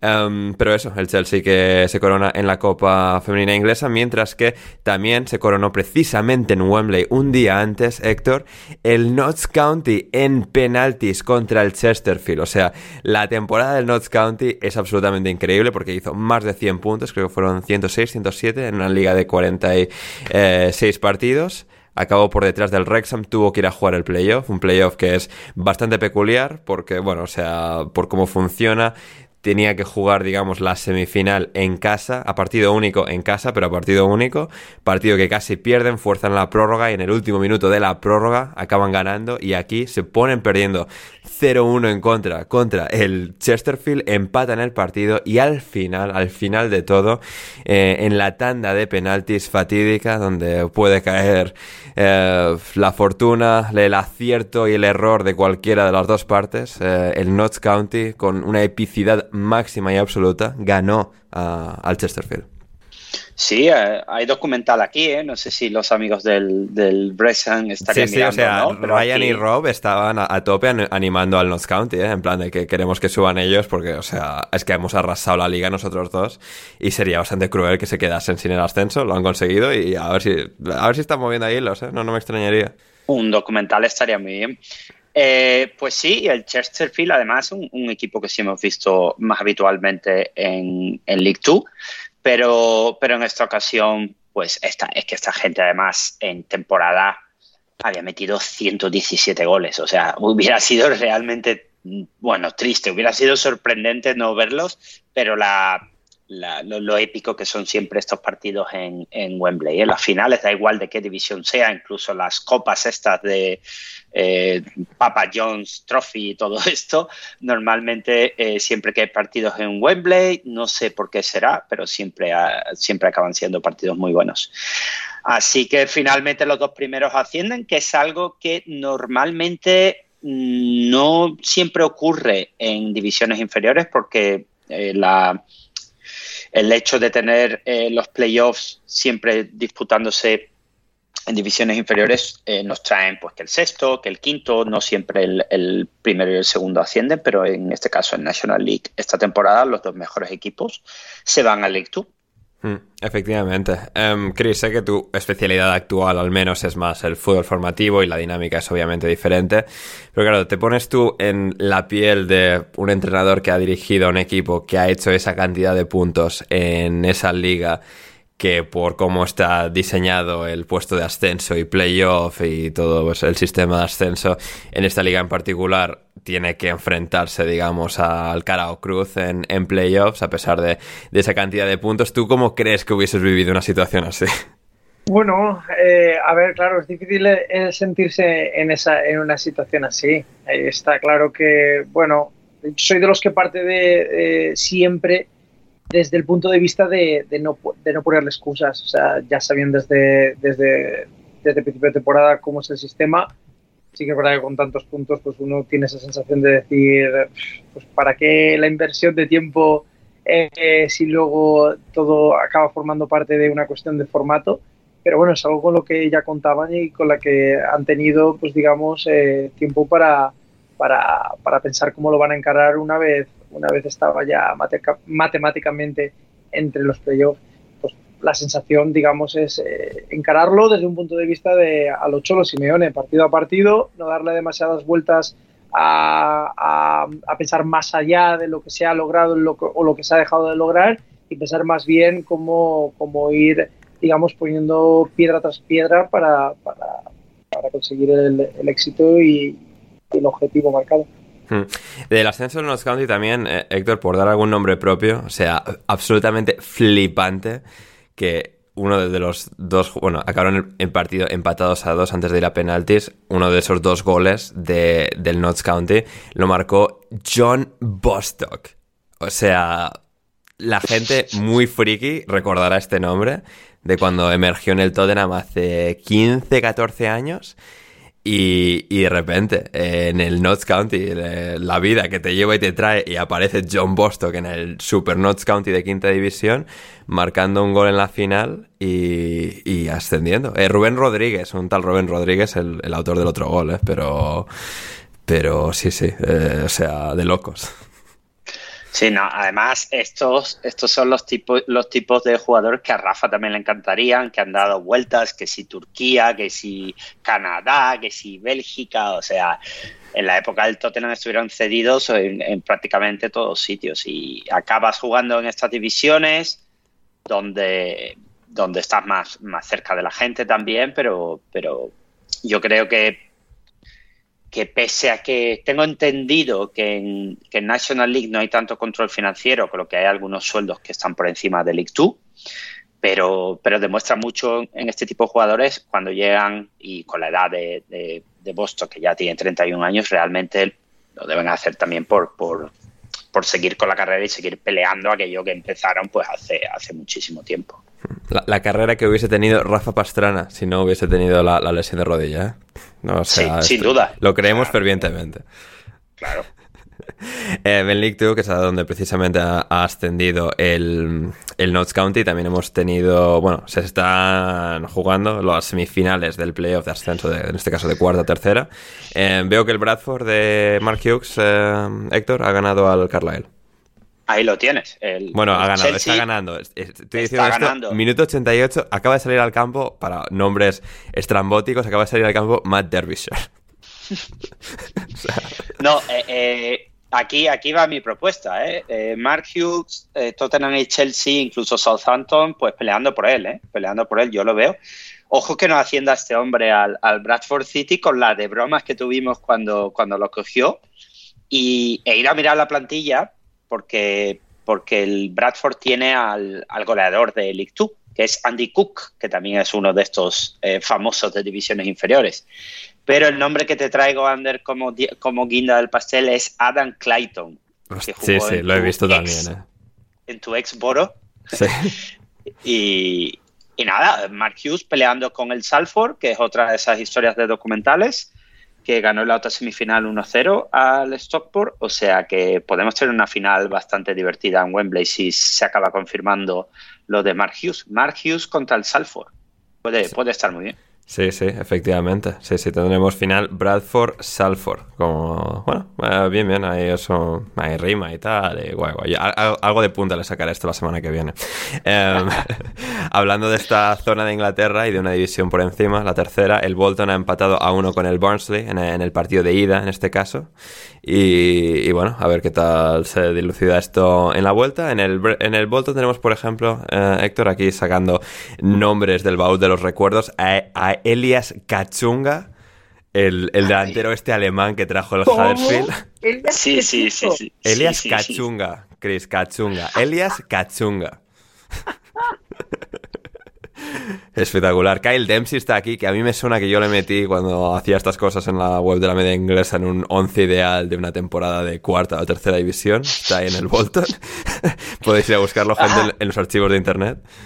Y el chico este, el chico este, este no es uno de inferiores de United, Shola, yeah, sí, sí, sí, sí, este sí, es uno cedido por el United. Shola Shotire, ¿no? Sí, sí. Shotire. Sí. Con sí, una, sí. con, no hablamos de Shola Quechungo, el primo de. de, de... no, no este, pero, pero podría serlo. Este es, este es, uno con buenos pelos, como el, como el central, aquel que sacaron, Axel, ¿cómo se llamaba? Ander? Tuancebe. Eh, sí, Tuancebe, pues también, también buen, buen, eh, buena mecha capilar. Eh, sí, el Bolton, sin embargo, que, que, yo cuando veo las semifinales, a mí me, me, parece mucho más impactante la otra, no solo por el resultado, sino por incluso por nombres. Y, y el Bolton eh, a, a, lo calladito, y ahí está, un partidito de meterse en la final de Wembley y tener opciones de, volver a, a Championship. ¿Eh? Efectivamente, la otra semifinal que es entre Sheffield Wednesday y, y Peterborough, que bueno... Y Peterborough. Ostras, Vaya hostia, baño. no, no, lo había visto esto, Dios Vaya mío. baño, ¿eh? Vaya baño. El Sheffield, Vaya Wednesday, baño, el Sheffield Wednesday que está obligado a ascender, que ha hecho un poco la del Notts County de hacer mogollón de puntos más que el cuarto. Y, y o sea, Y le va a eliminar el Peterborough United. Dios mío, porque este partido, Sí. o sea, bueno, lo ha perdido fuera de casa, ¿vale? Pero joder, 4-0. 4-0, sí señor, y el, el técnico del, del Sheffield Wednesday ya se puede dar por despedido porque en el, en el momento en el que entrará al playoff, por lo que he leído y he podido escuchar, está claro que es o asciendes o vaya usted recogiendo las cosas de la taquilla porque ha, ha fracasado. Sí, Darren no Moore, buena- no- que ha hecho no buen tiene- trabajo con el Sheffield Wednesday. Sí. Casi salvó al, al West Brom aquel eh, absurdo de Alan Pardew. O sea, le faltó como una jornada, pero revivieron en las últimas tres. Y, pero bueno, aquí parece que no le va a salir la cosa, una pena. Ah, Alan Pardew al Tottenham. Uf, uf. Escalofríos, ¿eh? Ojo, ¿eh? Imagina, imagina, Alan Pardew al Tottenham en un giro de, de acontecimientos. Oye, como han, han estado Sam, Big Sam y Roy, hemos visto que la cosa funciona, tiramos de clásicos. Alan Sí. Pardew. Sí, sí. Y pues eso, para repasar ya, terminar eh, de cerrar los, re- eh, los resultados de, de ascensos. En partido de ida, el Sunderland ha ganado 2-1 al Luton. Tendrán que jugar la, la vuelta en, en Luton, en el campo este que se entran por las bonito. casas y tal. O sea, madre mía, se vienen, se vienen hilos en Twitter y vídeos en YouTube para contarlo. Y, y el Sunderland, bueno, pues de momento aguantándoles la fiesta con, con Patrick Roberts, el que iba a ser el, nu- el nuevo Messi, el Messi no- norirlandés, del- está jugando de lateral derecho. A Matt Diallo, el, el chaval este del United, que los aficionados del United que odian a Anthony dicen que es mejor que Anthony. Y, y bueno, Tony Mowbray ahí dirigiéndolos, así que a tope con Y ellos. Joe, Joe Gelhardt, Joe Gelhardt también, También. en el, en el Sunderland. Discípulo de Bielsa. No, eh, eh, Robert. Robert no, juega, no juega de lateral, ¿eh? Aquí esto lo han puesto un Bueno, poquito, so- poquito sofa-. Sofascore con sus alineaciones creativas.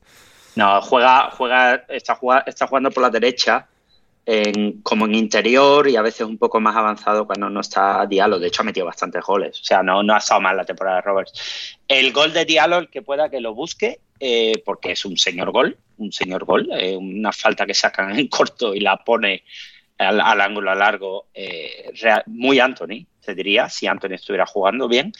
Y, y solo por aclarar, la otra semifinal 0-0, que tampoco tenemos mucho que comentar del Boro y el Coventry. Y para los fans de divisiones inferiores, esta semana hay competiciones europeas y no sé qué. No, todo esto se juega durante esta semana. O sea que Mm. martes, miércoles, jueves y tal, tenemos todos los partidos de vuelta de, de Championship y League One. O sea que semana entretenida para los que les guste el fútbol de divisiones inferiores. Efectivamente, y aquí estaremos nosotros para comentarlo en alineación indebida. Héctor, antes de las preguntas, ¿era Alan Pardew el entrenador que ibas a sugerir para el Tottenham? No, era Mark Hughes, pero Oh. me ha gustado más Alan Pardew. Pero, Ander, no podemos olvidar un playoff muy importante. A El ver. playoff de la, de la Liga Belga eh, que va liderando el Royal Antwerp gracias a nuestro querido Vincent Janssen, Ojo. en la re- que marcó en la remontada contra el Brujas en el día de hoy.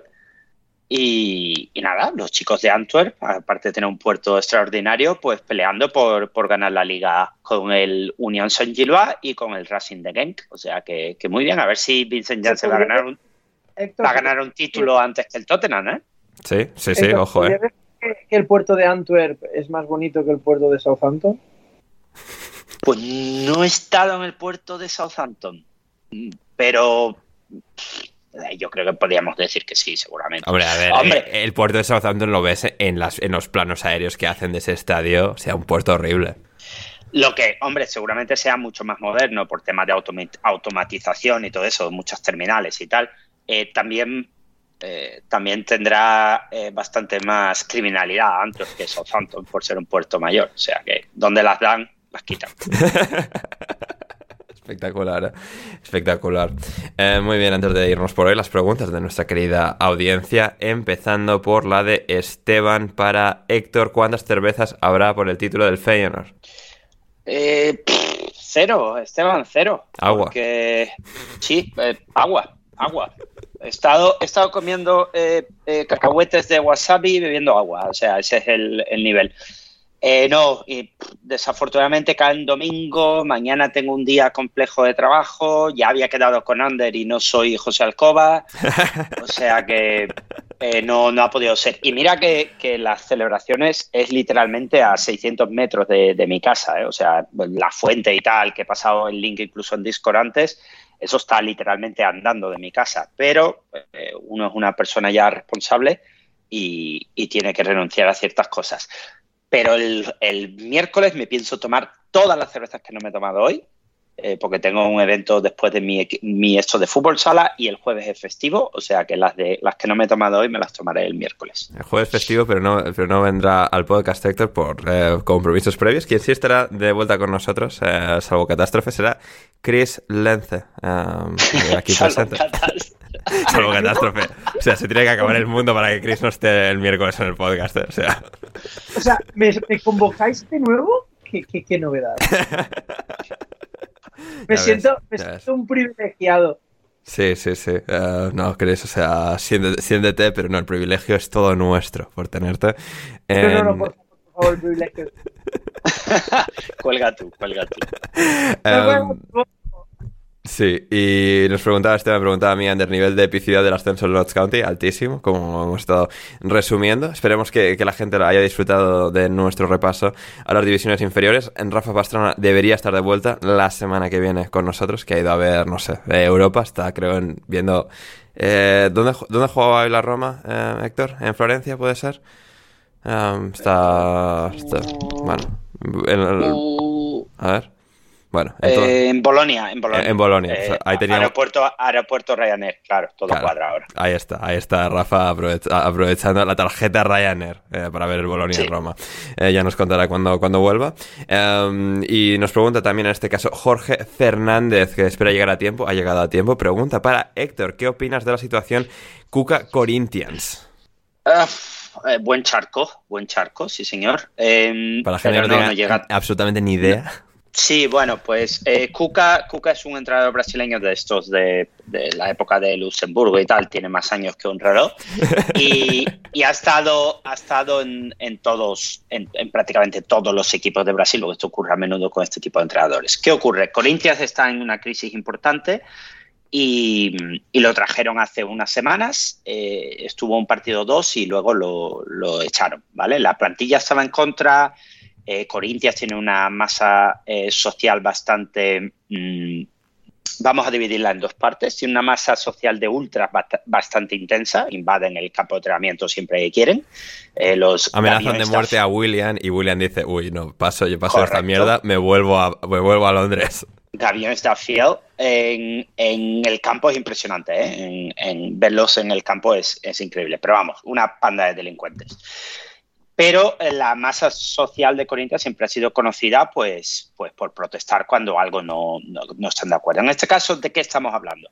Pues en el año 1987, que el 80% de los que estáis escuchando seguramente no estaríais vivos, el señor Kuka en Suiza fue acusado de violación. Hostia. Y esto ha salido de repente, eh, que si lo están investigando, que si no lo están investigando, que si uno se ha enterado, total, que ha habido protestas del equipo femenino, ha habido protestas de la afición, ha habido protestas de la plantilla, ha habido protestas de los, de los delincuentes, ha habido protestas de todo el mundo, pues el señor Cuca duró dos telediarios. Es cierto que gente de la plantilla y el presidente salieron diciendo que esto es algo antiguo y que tal, tal, tal, tal, tal, tal, pero la... Ha prescrito y que circulen, no monten corrillos. Claro, pero la presión social ha sido muy fuerte y Corinthians, si algo tiene, es una masa social eh, bastante importante. Mi Sí. opinión personal en esto, pues es difícil, es difícil. Yo no, no sé hasta qué punto este caso está cerrado, si se cerró con dinero o no. Mm, entiendo que hay clubes de una forma o de otra. No sé si como presidente de Corinthians, ¿qué haría? Porque, claro, ahora tenéis que pensar es, este señor lo echaron y han puesto a Vanderlei Luxemburgo, To- to- to- todo victorias. que, O sea, tiene, seten- que tiene 70 años, ¿eh? 70 años tiene Luxemburgo. ¿Y, y Cuca cuántos Pero Cuca tiene, espérate, te lo voy a decir porque...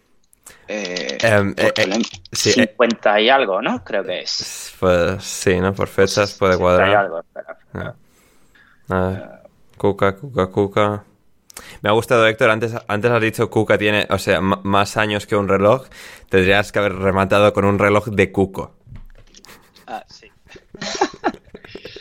Eh, de repente no sé buscar eh, del, del 63, o sea que tiene 60 años, menos que Luxemburgo. Bien, bueno. Em, no lo sé, Jorge, es difícil, es difícil. Realmente yo creo que yo no lo veo, no lo veo mal, porque al fin y al cabo cada club tiene que entender su, propia cultura y, es cierto que este señor tuvo esto, luego que, se ha cerrado de una forma o de otra, yo creo que no es momento de entrar en ese barro. Y eh, teniendo en cuenta que la situación general de los clubes en Brasil, pues son como los ciclos que hemos hablado antes, los picos, que es eh, todos tienen crisis y los que están fuera de crisis ganan campeonatos, pues entiendo que, tampoco va a suponer nada excepcional para Corinthians por prescindir de alguien así con el que la afición no está de acuerdo y optar por Luxemburgo el tiempo que dure y seguir peleando pues para que el, proyecto le salga adelante de una forma o de otra, pero al menos con, la mayoría de sus aficionados apoyando al equipo sin estar pendiente de otras cosas. Fantástico. Ocelotzin nos pregunta para Chris en este caso, así como Gaby es un unicornio por su físico, ¿qué otras características son, no son nada comunes para los jugadores jóvenes? Chris.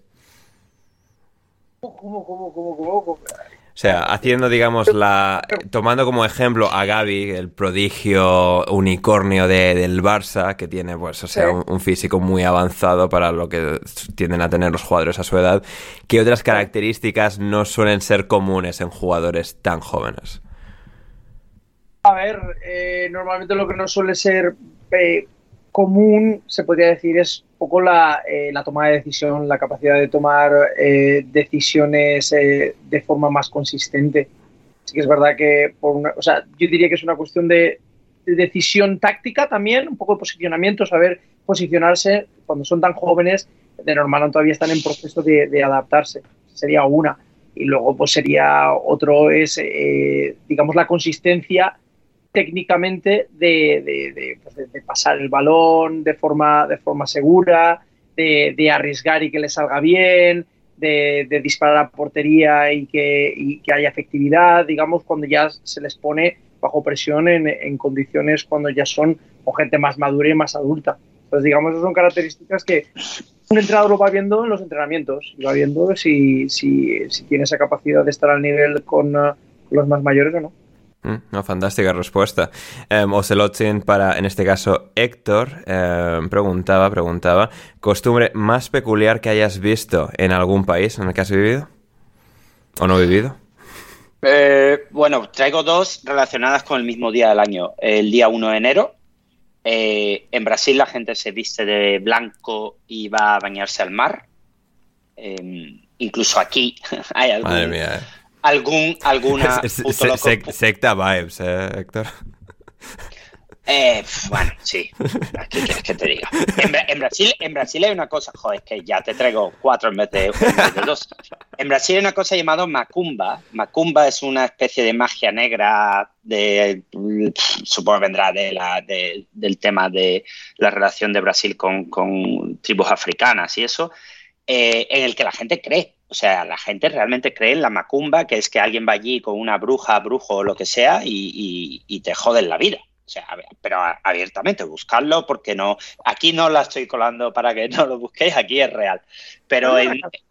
¿No había una canción algo así de macumba o alguna cosa Algo, debe haber, sí. Algo debe haber. Me suena un grupo. ¿No? Algo así que hacía referencia a macumba, pero no ah. sé si aquí me estoy flipando. Bueno, el día 1 de enero en Brasil eso, van al mar y tal, y, brasileños en todo el mundo hacen. Aquí y en Alemania hay colgados que hacen eso el día 1 de enero, que, hay, que estar, hay, que estar mal de la cabeza. Y en, Japón, el día 1 de, enero, lo que se hace es limpiar la casa a fondo hasta más no poder. O sea, dejarla absolutamente limpia para entrar en el, en el año nuevo, pues con, con todo perfectamente ordenado, limpio, como, como no se ha visto igual. Son productivos hasta para año nuevo. Sí, sí, sí. Es, increíble. O sea, el final de diciembre y 1 de enero se usa para entrar en el año con la casa limpia, pero limpia, te digo, en sitios en, los que no se te ocurriría limpiar. Espectacular, ¿eh? Espectacular. fantástico, fantástico. Eh, de hecho, Héctor, creo que el otro día nos preguntaron una pregunta a la que no llegamos, que es, que si volverás a, Brasil en algún momento. Eh, a vivir no, seguro. De, de visita posible, probable, o sea, posible, probable, vamos a dejarlo así. Tengo, tengo muchos amigos allí y tenía que haber ido el verano pasado, pero la cosa se torció y no pude. En algún momento sí que sí que iré, imagino. Pero vamos, que si no, tampoco va a pasar nada, ¿eh? Que vengan a verme a mí, que, estarán contentos todos. Maravilloso. Para mi pregunta, Lotzin, Ander, eh, ¿podemos esperar otra semana maratónica de podcast antes de que acabe la temporada? Es posible que sí, porque entre que Pochettino va al Chelsea, igual hacemos un especial de eso, hay que hacer todos los especiales de final de temporada, dar premios, dar notas, dar cosas es posible que, sí que haya, haya, mes maratónico de aquí a que se juegue la final de la Champions, porque luego hay que hacer las previas de la final de la Champions, juegue el City o juegue el Madrid contra lo que sea de los dos de Milán. Así que sí, sí, habrá, habrá buen contenido. Y sobre todo para la gente que está suscrita en patreon.com barra alineación indebida. Para todos nos pregunta también Ocelotsin qué podemos esperar del Arsenal la próxima temporada, que suba, baje o mantenga el nivel. Héctor.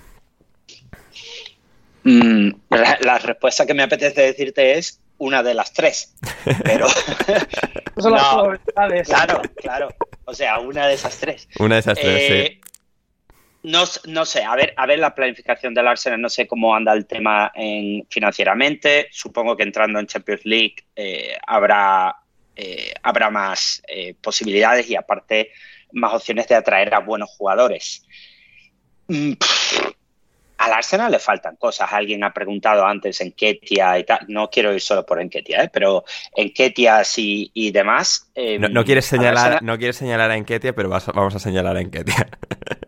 no, señalaría mucho más a Holding, por ejemplo. Está bien, sí, sí. Eh, yo creo, o a Locomba, este, como se llame, yo creo que al Arsenal le faltan muchas cosas pues para, para mejorar esta plantilla, aunque, claro, es que nadie se esperaba esto.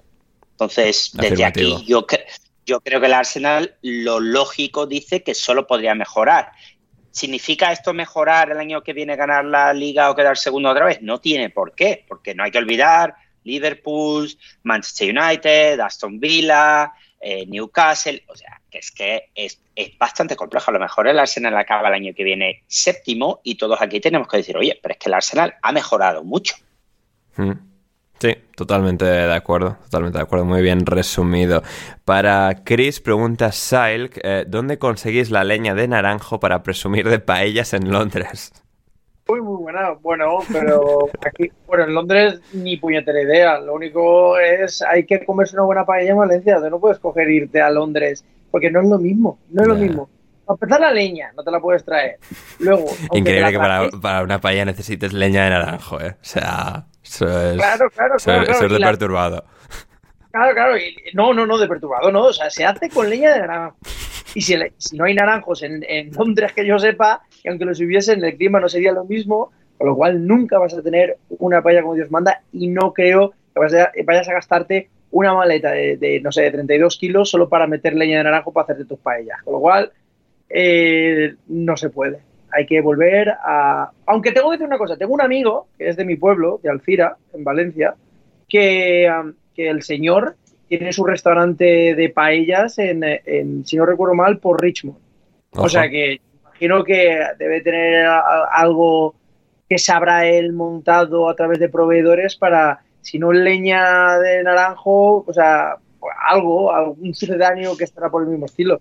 Algo, algo, algo habrá encontrado. Así que lo único que recomendaría es que lo pregunta por el hecho de, estar viviendo en Londres y si no, pues que vaya al restaurante de mi amigo Jorge Jimeno en, de Paella. Bien, bien, fantástico. Em, para Héctor, el 11 de Vinicius, sí, Ander te deja. Y Ander, eh, como, bueno, em, dictador benevolente, em, ya está. Eh, muy bien, a ver, a ver si consigo hacer esto rápido. Eh, 433, 1433, discúlpenme. Y he intentado, he hecho una investigación a fondo en la que he intentado que haya el mínimo número de jugadores que usen Vinicius en su nombre, que no implica que no sean Vinicius. En la portería tenemos a Vinicius Silvestre, que juega en Palmeiras. Aquí no, no he tenido muchas opciones de encontrar a alguien divertido. Eh, luego en defensa tenemos a Abner, alguien que nos han colado en el Betis a ver si bajamos a, segunda RFF. Em, luego metería a Lázaro, que juega en el Ayabalain, que me parece un nombre realmente hipnóptico. Lázaro Vinicius, o sea, cumple con las condiciones. Eh, Vinicius Tobías, que juega en el Real Madrid Castilla. Esquerdiña, Esquerdiña para mí tendría que ser capitán. O sea, Esquerdiña, capitán. Juega en el Esquerdiña que juega en la izquierda. Sí, sí, sí, lateral, lateral, lateral izquierdo, por supuesto, y juega en el Guaraní Sporting Club, que no tengo ni la más remota. Es de Ceará, o sea, podía haber sido de Paraguay, pero es de Ceará, ahí nos ha fallado. Y las curvas vienen en el centro del campo. En el centro del campo he optado por Nicón, Nicón, Nicão. número 10, Maicon Vinicius Pereira da Cruz, jugador de Cruzeiro. Como interior tenemos a Carliños, que Car- Carliños es Carlos Vinicius, pero no el que estáis pensando. Se juega en Portimao, un sitio al que me mudaría mañana si pudiera. Gran, gran lugar en el Algarve. Con tanto, Y- digo yo, Héctor, con tanto nombre y apellido eh, brasileño, ¿no llega un momento que el, el Vinicius se diluye? O sea, llega un momento con tanto nombre y apellido que Vinicius ya no es ni nombre. Claro, pero es que Vinicius es nombre, no es apellido. Claro, claro. Es que Vinicius es nombre. Habrá- Vi- Vinicius persevera, como- persevera ante la adversidad. Eh, Claro, Vinicius, Vinicius siempre sobrevive. Habrá, Eso puede habrá ser un apellido, ¿eh? Vinicius persevera, me gusta. Espérate, espérate, Chris, porque ahora aquí te vas a caer de espaldas. Eh, nuestro segundo capitán y, y jugador, vamos, uno de los jugadores estrella de nuestro once se llama Stefan Vinicius Sailor. Nacido, Moon. nacido, nacido en Fortaleza, pero jugador del Zurich de Suiza, porque tiene nacionalidad eh, suiza, con lo cual entiendo pues que irá a Brasil tanto como yo. Y en la, en la delantera tenemos a Marcão, porque rima con Nicao y porque es Marcos Vinicius que juega en el Al-Ali de Arabia Saudí contra Cristiano Ronaldo. En, en el otro lado de la delantera tenemos a Tanque, que Tanque se llama Marcos Vinicius Batista dos Santos, o sea, Tanque. Tanque, un tío que mide 1,83, se se ha tirado un triple aquí de campeonato y este chico juega en Austria en un equipo que no he ido en mi vida. ATSV debe ser de, de, no sé, división número 53. Y por último tenemos a Kawe. Kawe, delantero del Lomel de Bélgica, cuyo nombre es Kawe Vinicius dos Santos. Así que nada, tenía otra gente aquí apuntada. Por ejemplo, yo no sabía que Vitiño normalmente es Vinicius, o sea que teniendo en cuenta que hay 59 Vitiños, podía haber hecho un 11 solo de Vitiños. Y yo, Y y digo yo, eh, Vinicius eh, tiene alguna traducción al castellano Eh, bíblico, es un nombre bíblico, porque hay tanto Vinicius, o sea, viene de, de algún nombre un poco más eh, se puede relacionar o, o dónde sale ese nombre. lo bueno de tu pregunta, Chris, es que no tengo ni la más remota idea. Yo no tengo Y explicación, tengo curiosidad. es que esto lo tienes que mandar al Discord, entonces me lo puedo preparar, pero si no... No, no, bien, bien. no, Eh, eh, no. po- meteremos a Lo- Chris en el Discord que ya va siendo hora. Sí, sí. Eh, no lo sé, no lo sé, pero nunca, no me suena eh, nunca que haya, que haya traducción al, al castellano y yo es que de la Biblia o de cosas así no controlo, con lo cual eso habrá que preguntarle a José Alcoba. Eh, fantástico, eh, totalmente. Es que además, eh, hablando de José, Héctor, que estuvo en el, programa de preguntas y respuestas del viernes pasado, se, se reescuchó el podcast y en su cabeza imaginó que yo dije que no sabía qué figura histórica era Judas o qué había hecho Judas para ser famoso. O sea, se inventó algo que yo no dije en su cabeza. Él, creyó, él creyó escuchar algo que yo no dije y me mandó una parrafada de extractos de la Biblia, de pasajes de la Biblia, de explicando qué hizo Judas. En plan, que ya sé que, o sea, obviamente, como todo el mundo, que sé que, que, de qué es famoso Judas. Pero el chalao este me mandó pasajes de la Biblia para que me quedase claro. Cuando yo no dije Nah, nada. eh, químicos, está, está expuesto a químicos y, y no, no hay que tenérselo en cuenta, no hay que tenérselo en Ya, cuenta, ya, químicos. Ander, yo te paso de todas formas aquí una capturita, de- voy a pasar una captura A ver. completa porque hay banquillo de, Sí. Joder. de- del Excel que he hecho para esto y tú ya ves qué haces con ellos si lo pones en Discord o Bien, que te- lo, pondré- pondremos ¿vale? en Discord, sí, sí, sí, sí. Y vamos ya un poco más picaditos ya con las últimas preguntas de, de hoy. Eh, Felipe Uribe, hola muchachos, vuelvo con preguntas, una serie, la otra no, la serie. ¿Creen que Everton o Leeds sacan incluso un punto de los que quedan en juego o se queda la clasificación por abajo tal y como está ahora? Y la no seria, ¿creen que Bamford tiene dinero puesto en el descenso del Leeds? Héctor. Ojalá, ojalá.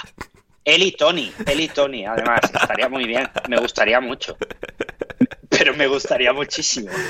Ay, y la serie... A ver. eh, Everton Sí. y Leeds. Sí. A ver, eh, miremos el calendario, que es lo más. Así, Sí. Everton tiene Wolves y Bournemouth, y Leeds tiene West Ham Y Tottenham. y Tottenham. Pues. Nah, el, el Everton va a sumar. El Leeds no lo tengo claro. sí, pero el. Everton, el Everton 0-0 con los Wolves podía ser. Sí. Y Bournemouth yo creo que sí, en casa, eh, en casa deberían ganarle. Eh, Leeds no tengo yo tan claro que vaya a sumar, ¿eh? Mm, No, yo tampoco. Chris, ¿tú qué opinas? Yo creo, yo sigo manteniéndome de que por sensaciones y por lo que veo en la en la que juegan, yo diría que el Leicester y Leeds. Leicester y Leeds, sí, da, da esa sensación. Eh, que el Leicester ya, ya no le queda fuelle, quizás sí, pero no da, no da esa impresión ahora mismo para salir de ese, de ese agujero. Eh, a ver, Juanan, para Héctor, ¿qué se comenta en Países Bajos después del espectáculo de la final de Copa? Entiendo que serán incidentes eh, que son están en la orden del día aquí. Eh, creo que llevamos cinco jornadas con incidentes en los campos de fútbol o fuera o, o donde sea. Hoy se ha, te- se ha modélica, la neerlandesa, Héctor. No, os he dicho antes de empezar, son una mezcla entre alemanes e ingleses. No, a mí, a no, no, no, Héctor, no, a mí los vídeos de urbanismo de YouTube me explican, o sea, lo avanzada que es la sociedad neerlandesa comparada no solo con Estados Unidos, sino con todas las demás del mundo. Absolutamente sí. De hecho, los neerlandeses, los neerlandeses dicen, si sube el nivel del mar, el problema no lo tenemos nosotros, lo tienen los putos belgas y los alemanes que no saben lo que hacen. Esto, esto me lo ha dicho a mí un, un tío ingeniero eh, neerlandés Qué con grande. sus dos, Qué dos- grande. sus dos pulmones. Qué grande. Eh, esta gente son una mezcla entre alemanes y, e ingleses. ¿Qué ocurre? Que son alemanes para la ingeniería y son ingleses para todo lo que tenga que ver con celebración, emborracharse, pegarse y hacer cosas de estas. Hoy se ha suspendido el Groningen Ajax porque se ha suspendido tres veces. Han tirado eh, bengalas, han tirado fuegos artificiales, se ha suspendido. Ha salido un, un puto loco al campo, se ha vuelto a suspender. Cuando lo han vuelto a poner, se ha vuelto a suspender porque han tirado más bengalas. Lo que no sé de dónde sacan tantas bengalas y cómo, cómo las meten. Eh, hay un problema, hay un problema y, y no sé qué van a hacer. O sea, no, no tengo muy claro. El año pasado, la final de Conference Roma-Feyenoord, que no fue ni aquí, joder, es que esto era eh, peor que si hubiera sido aquí. O sea, de verdad, tiene un problema serio no solo en Rotterdam, sino con el tema de los ultras y con el tema del comportamiento de la gente en, los campos de fútbol y o alrededores, hay un problema serio. Pero claro, están centrados en otras cosas, como dice Ander, y no veo yo mucho, mucho debate en la sociedad, sino que la gente tiene claro que hay ciertos entornos que hay que evitar y ciertos momentos que hay que evitar, y supongo que será eh, cuestión de que las autoridades empiecen a ponerse las pilas. Mm, Efectivamente. Para Chris, ¿qué harías en el caso de que un chico a ti te encaje en X posición, pero él no quiera jugar en esa posición como entrenador formativo? Bueno, es que el tema, el tema es, eh, como suelen decir los ingleses, managing expectations, un poco manejar las expectativas. Si desde un principio de, de temporada se aclara de que eh, los jugadores, eh, digamos, si hablamos de fútbol formativo, de que todos tienen que experimentar distintas posiciones para poder entender por lo que pasa el compañero en esas situaciones o si en algún momento se le necesita para que pueda entender cómo se puede mover su compañero para esas asociaciones, entonces luego bastante difícil que, un jugador, aunque diga que no quiera estar, eh, acabe eso saliéndose fuera de las manos. Llegará, llega un momento en el que sí, que a lo mejor no le apetecerá, pero acaba entendiéndolo. Otra cosa es si no manejas las expectativas durante el año, si este tipo de cosas no, no forman parte de, de, de, digamos, de la metodología de, um, del equipo, de, de, entrenamiento y después puesto en práctica en los partidos, pues está claro que a lo mejor puedes encontrarte alguna rabieta que otra y ahí es mucho más difícil tener al, tener al jugador eh, digamos que te compre el mensaje, si lo quieres llamar de esta forma, pero tanto de edades pequeñas como llegando hasta, hasta adultos. Entonces yo diría que, que es una cuestión de eso, de manejar expectativas y eso evita a lo mejor un jugador, por mucho que, que, no quiera, pues al final acaba entendiendo o aceptando porque al fin y al cabo el jugador quiere jugar. Creo que es otro tema, otro dilema, si estamos hablando cuando el jugador eh, va a ser cambiado, va a ser sustituido. Ahí ya es un poco más complejo de, de sobrellevar. Pero también es eso, es manejar expectativas y, y que los jugadores sepan eh, lo que van a esperar durante el año o durante los partidos para que no se convierta en una, digamos, en un problema gordo. Ah, brillante eh, respuesta. Eh, para mi pregunta, Juanan Ander, opinión de It's Always Sunny en Filadelfia. Eh, por tanto, si no lo has visto, no sé por qué no lo haces, porque el tiempo es finito, Juanan. Y tengo un montón de cosas prioritarias antes que It's Always Sunny en Filadelfia. Tiene pinta de muy buena serie, pero es que tengo mil cosas pendientes y por lo tanto es que no, no, no me da, pero, pero si en algún momento me da, sí que es una de esas series que, que tiene bastante, bastante buena pinta. Eh, para a, a Héctor, ¿qué opinas del apodo de Santiago Jiménez en el Feyenoord, el Bebote? Bien, me gustaría estar con él ahora mismo eh, por ahí. No, no, no creo que vaya exactamente por ahí, pero, pero sí, sí, el, el chico ha caído de pie, ¿eh? El sí, ha sí. caído de pie y esperan que se quede. Yo lo que he estado hablando esta semana, esperan que se quede. No sé si algún Leicester o algo así vendrá a llevárselo, pero ha caído de pie y, y me gustaría a mí estar esta noche a mí con, con Jiménez por ahí. Sí. Estaría muy bien. Estaría muy no, bien. No, no puede ser. ¿Qué clase de trago alcohólico crees que va a tomar Arteta al saber que ha perdido el campeonato? Chris, nos, eh, te pregunta. ¿Qué, qué le pega a Arteta? ¿Qué le pega a Arteta a gustarle? A ver, yo creo que hay una, hay una especie de, de tradición extendida que creo que, que, la puso bastante en boga eh, Ferguson y creo El vinito. Que, el vinito, será el vinito, más siendo de, del País Vasco, pues eh, sería de recibo buen vinito. Sí. Sí, sí, me gusta, me gusta. Eh, para mí, pregunta Lobato, Ander, ¿debemos de sentirnos tristes o felices después de ver que uno de nuestros dictadores favoritos como Erdogan se va? A ver, por los jajas, eh, pues tristes y tal, pero bueno, ya, ya habrá documentales eh, de los que reírnos y de los que hacer programas, pero no, ya en serio, eh, celebramos, celebramos que el sinvergüenza este eh, vaya, vaya circulando. Y, y, y, pero estáis, estáis, estáis seguro que va a circular. Eh, yo, bueno, yo no, lo ve, ya, yo no lo veo tan ya, claro. Ya, ya, ya, sí, sí. No, aquí la, me he fiado la premisa, la pregunta de Lobato. No, ta, yo tampoco. Si, si, circula, lo celebraremos. Eh, está, ojalá, o, sea, o sea, no ha venido pero... al programa de hoy, o sea, literalmente, porque está, o sea, demasiado nervosio con, con las eh, con las elecciones turcas. Así que sí, sí, está ahí eh, la cosa. Entendi entendible, entendible. Pero vamos, yo por lo que he leído antes de entrar, ya, uh, ya, ya, fu, fu, fu, ¿eh? ya, ya, no sé. Ya, ya, ya eh, bueno, hace hincapié en que no hay que hacer caso a la la televisión estatal, pero quién sabe lo que será verdad o lo que no, o cómo se manipulen las urnas o no. Que una cosa es manipular la información y otra cosa ya es manipular eh, las urnas en sí, que también se, se puede hacer en, sitios donde eh, la dictadura, la pseudo dictadura va, imperando. Eh, y ya, ya las últimas para ir rematando, en este caso de José de Miguel. Para, para Uf, este nos pide top 3, no he pensado, esto lo voy a dejar para la siguiente, aunque la de Chris seguro que, que, que, la va a tener. Top 3 de canciones de reggaetón, es para que Ander las escucha y aprenda un poco, nos dice José de Miguel. Chris, top 3 de canciones de reggaetón. Me siento invocado, antes de que digas Chris, me siento invocado. Sí, sí. Uf, eh, me, me, interesa, ¿eh? Me interesa, a ver. A ver, te, te, puedo decir, lo que pasa que yo soy muy terrible con los nombres, entonces ahí me puede costar un poquito más. Pero yo diría, hay una, hay una que... Uh, es que me, la memoria me falla, tendría que buscarlo bien. Pero hay una donde aparecen como 10 reggaetoneros en la misma eh, canción. Eh, creo que es eh, Te dejé. Creo que es Te dejé se llama. Sí, me suena, me suena eso, sí. A mí me suena Tú me dejaste caer, ¿eh? No, no, no, pues es muy antigua. Tú me dejaste caer. No, pero está muy bien, pero es del pasado. No, pero hay una, hay una creo que es Bebé, yo te, yo, yo, te solté o te dejé, creo que es una cosa así, que salen como 10 regotenores. Yo diría que es una, esa, que, porque me acuerdo partes de la canción, pero no me acuerdo del título de la canción. Espectacular, ¿eh? Sí, sí, porque luego dice... Pero, eh, Chris, Chris es todo vibras, o sea, ningún nombre y todo vibras. A favor, a favor. Dice, mami, la vida es un ciclo y lo que no sirve yo no lo reciclo, así que de mi vida muévete. O sea, esa, me acuerdo esa parte de la canción, pero no me acuerdo exactamente el título. Pedeño te, pedeño te- No me acuerdo bien. ¿Te solté o te dejé? Esa es number one. Madre mía. Sí, sí. Luego, luego eh, hay una que hizo, o sea, un álbum que hizo J Balvin y, y Bad Bunny que es muy buena, Ajá. pero vuelvo a lo mismo.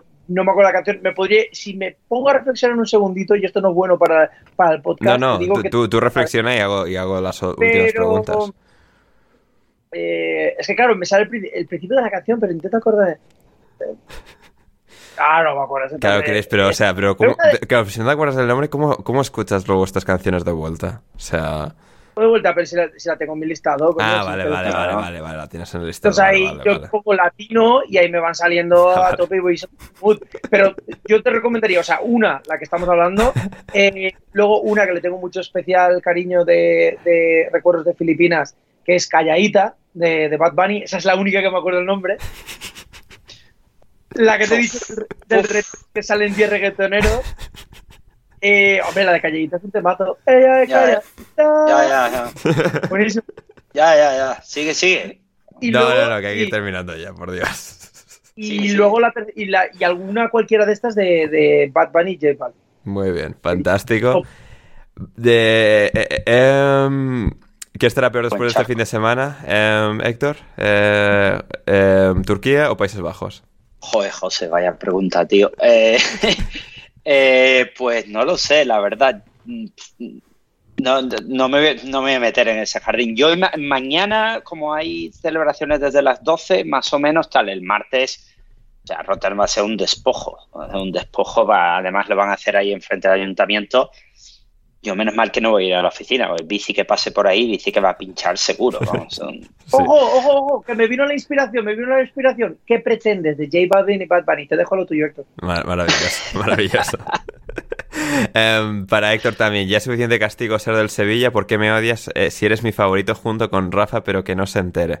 Ere- Eres el favorito, o sea, Héctor es el invitado de alineación indebida favorito de tu invitado de alineación indebida favorito. Sí, sí, me voy a comprar una camiseta que ponga eso. ¿eh? Soy, Cuentan la historia antiguas. soy tu- que mutea a ese hombre.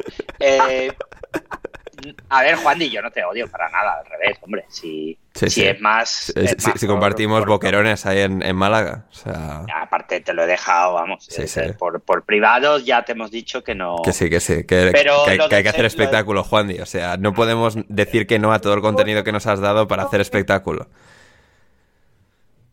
Pero bueno. Eh, es, es más, si te odiáramos, si te hemos dado la que te hemos dado sin odiarte, imagínate odiando. Claro, Juan Díaz, piensa No, eso, no piensa eso. No podrías salir a la calle, literalmente. No Efectivamente. ni no por calor en este caso, sino porque de vergüenza. No podías salir de vergüenza. Sí, Pero bueno, que no, no te preocupes, que esto, esto pasará. Sí, efectivamente. Y como esto ha pasado, el podcast de Alineación Indebida de hoy, llegamos al final. Seguida Chris en Twitter en arroba cmlence, en Instagram es arroba chris.morenolence. Chris. Eh, debe de ser. Debe no de le ser. presto mucha Bueno, bueno, ahora lo confirmo esto. Sí. Eh, porque, porque, o sea, en Twitter bien, pero Chris en Instagram, o sea, es o sea, un viaje de sensaciones, así que recomendamos que le sigáis ahí también. A ver, a ver, si queréis, si queréis aburri- aburriros y ver mi, mi jepeto, pues la Nah, verdad nah, que nah, Gepeto y más cositas, Anda, Chris, eh. anda. Que... O sea, pues, soy una, como decía, ¿no? Forrest Gump, soy una, una caja llena de bombones. Absolutamente. arroba cris.morenolence, efectivamente. A Héctor en arroba crioc en Twitter, en Instagram arroba crioquismo, y a mí en Twitter en arroba Anders Hoffman. Y nada, llegamos al final de un nuevo programa. Como digo, em, como siempre, estaremos de vuelta el jueves para analizar los dos partidos de Champions, también el del lunes del Leicester-Liverpool. Y poco más, poco más. En principio no habrá programa entre medias. Quizás si Pochettino llega al Chelsea sí, veremos, pero en principio no. Y luego ya vamos encarando las últimas semanas de temporada con todos los especiales antes mencionados. Pero por hoy esto es todo. Gracias, Chris, por estar hoy con nosotros. Eh, muchas gracias y ya sabéis, eh, cualquier cosa que tenga que ver con el fútbol o con el reggaetón. Maravilloso, maravilloso. Gracias, Héctor. Nada, gracias a ti, Ander. Ah, Ander, que no se olvide, Celtic campeón de Escocia con cinco japoneses Es y verdad. han anunciado la gira por, por Japón y Corea del Sur. Y pensaréis todo, y a mí esto no me importa. No, dilo, dilo, Eh, cuenta. Sí, sí. En Japón, en Japón, por el tema de las entradas, como son 700 mil millones y todo lo que está de moda se agota en tres segundos, han tenido que hacer una lotería para las entradas. O sea, la, la gira del Celtic en Japón es como la final de la UEFA Champions League, señores. Increíble, increíble. La gente está fatal de la cabeza. Qué maravilla, qué absoluta maravilla. Eh, contaremos qué hace el Celtic en su, en su viaje japonés, pero como digo, por hoy esto es todo. Yo soy Ander Iturralde. Muchísimas gracias a todos los que habéis estado al otro lado. Compartid el programa, suscribíos en Patreon, todas esas cosas buenas para que esto siga creciendo cada día más. Y nada, volvemos el próximo jueves con, con mucho más. Y hasta entonces, y hasta entonces, pasadlo bien.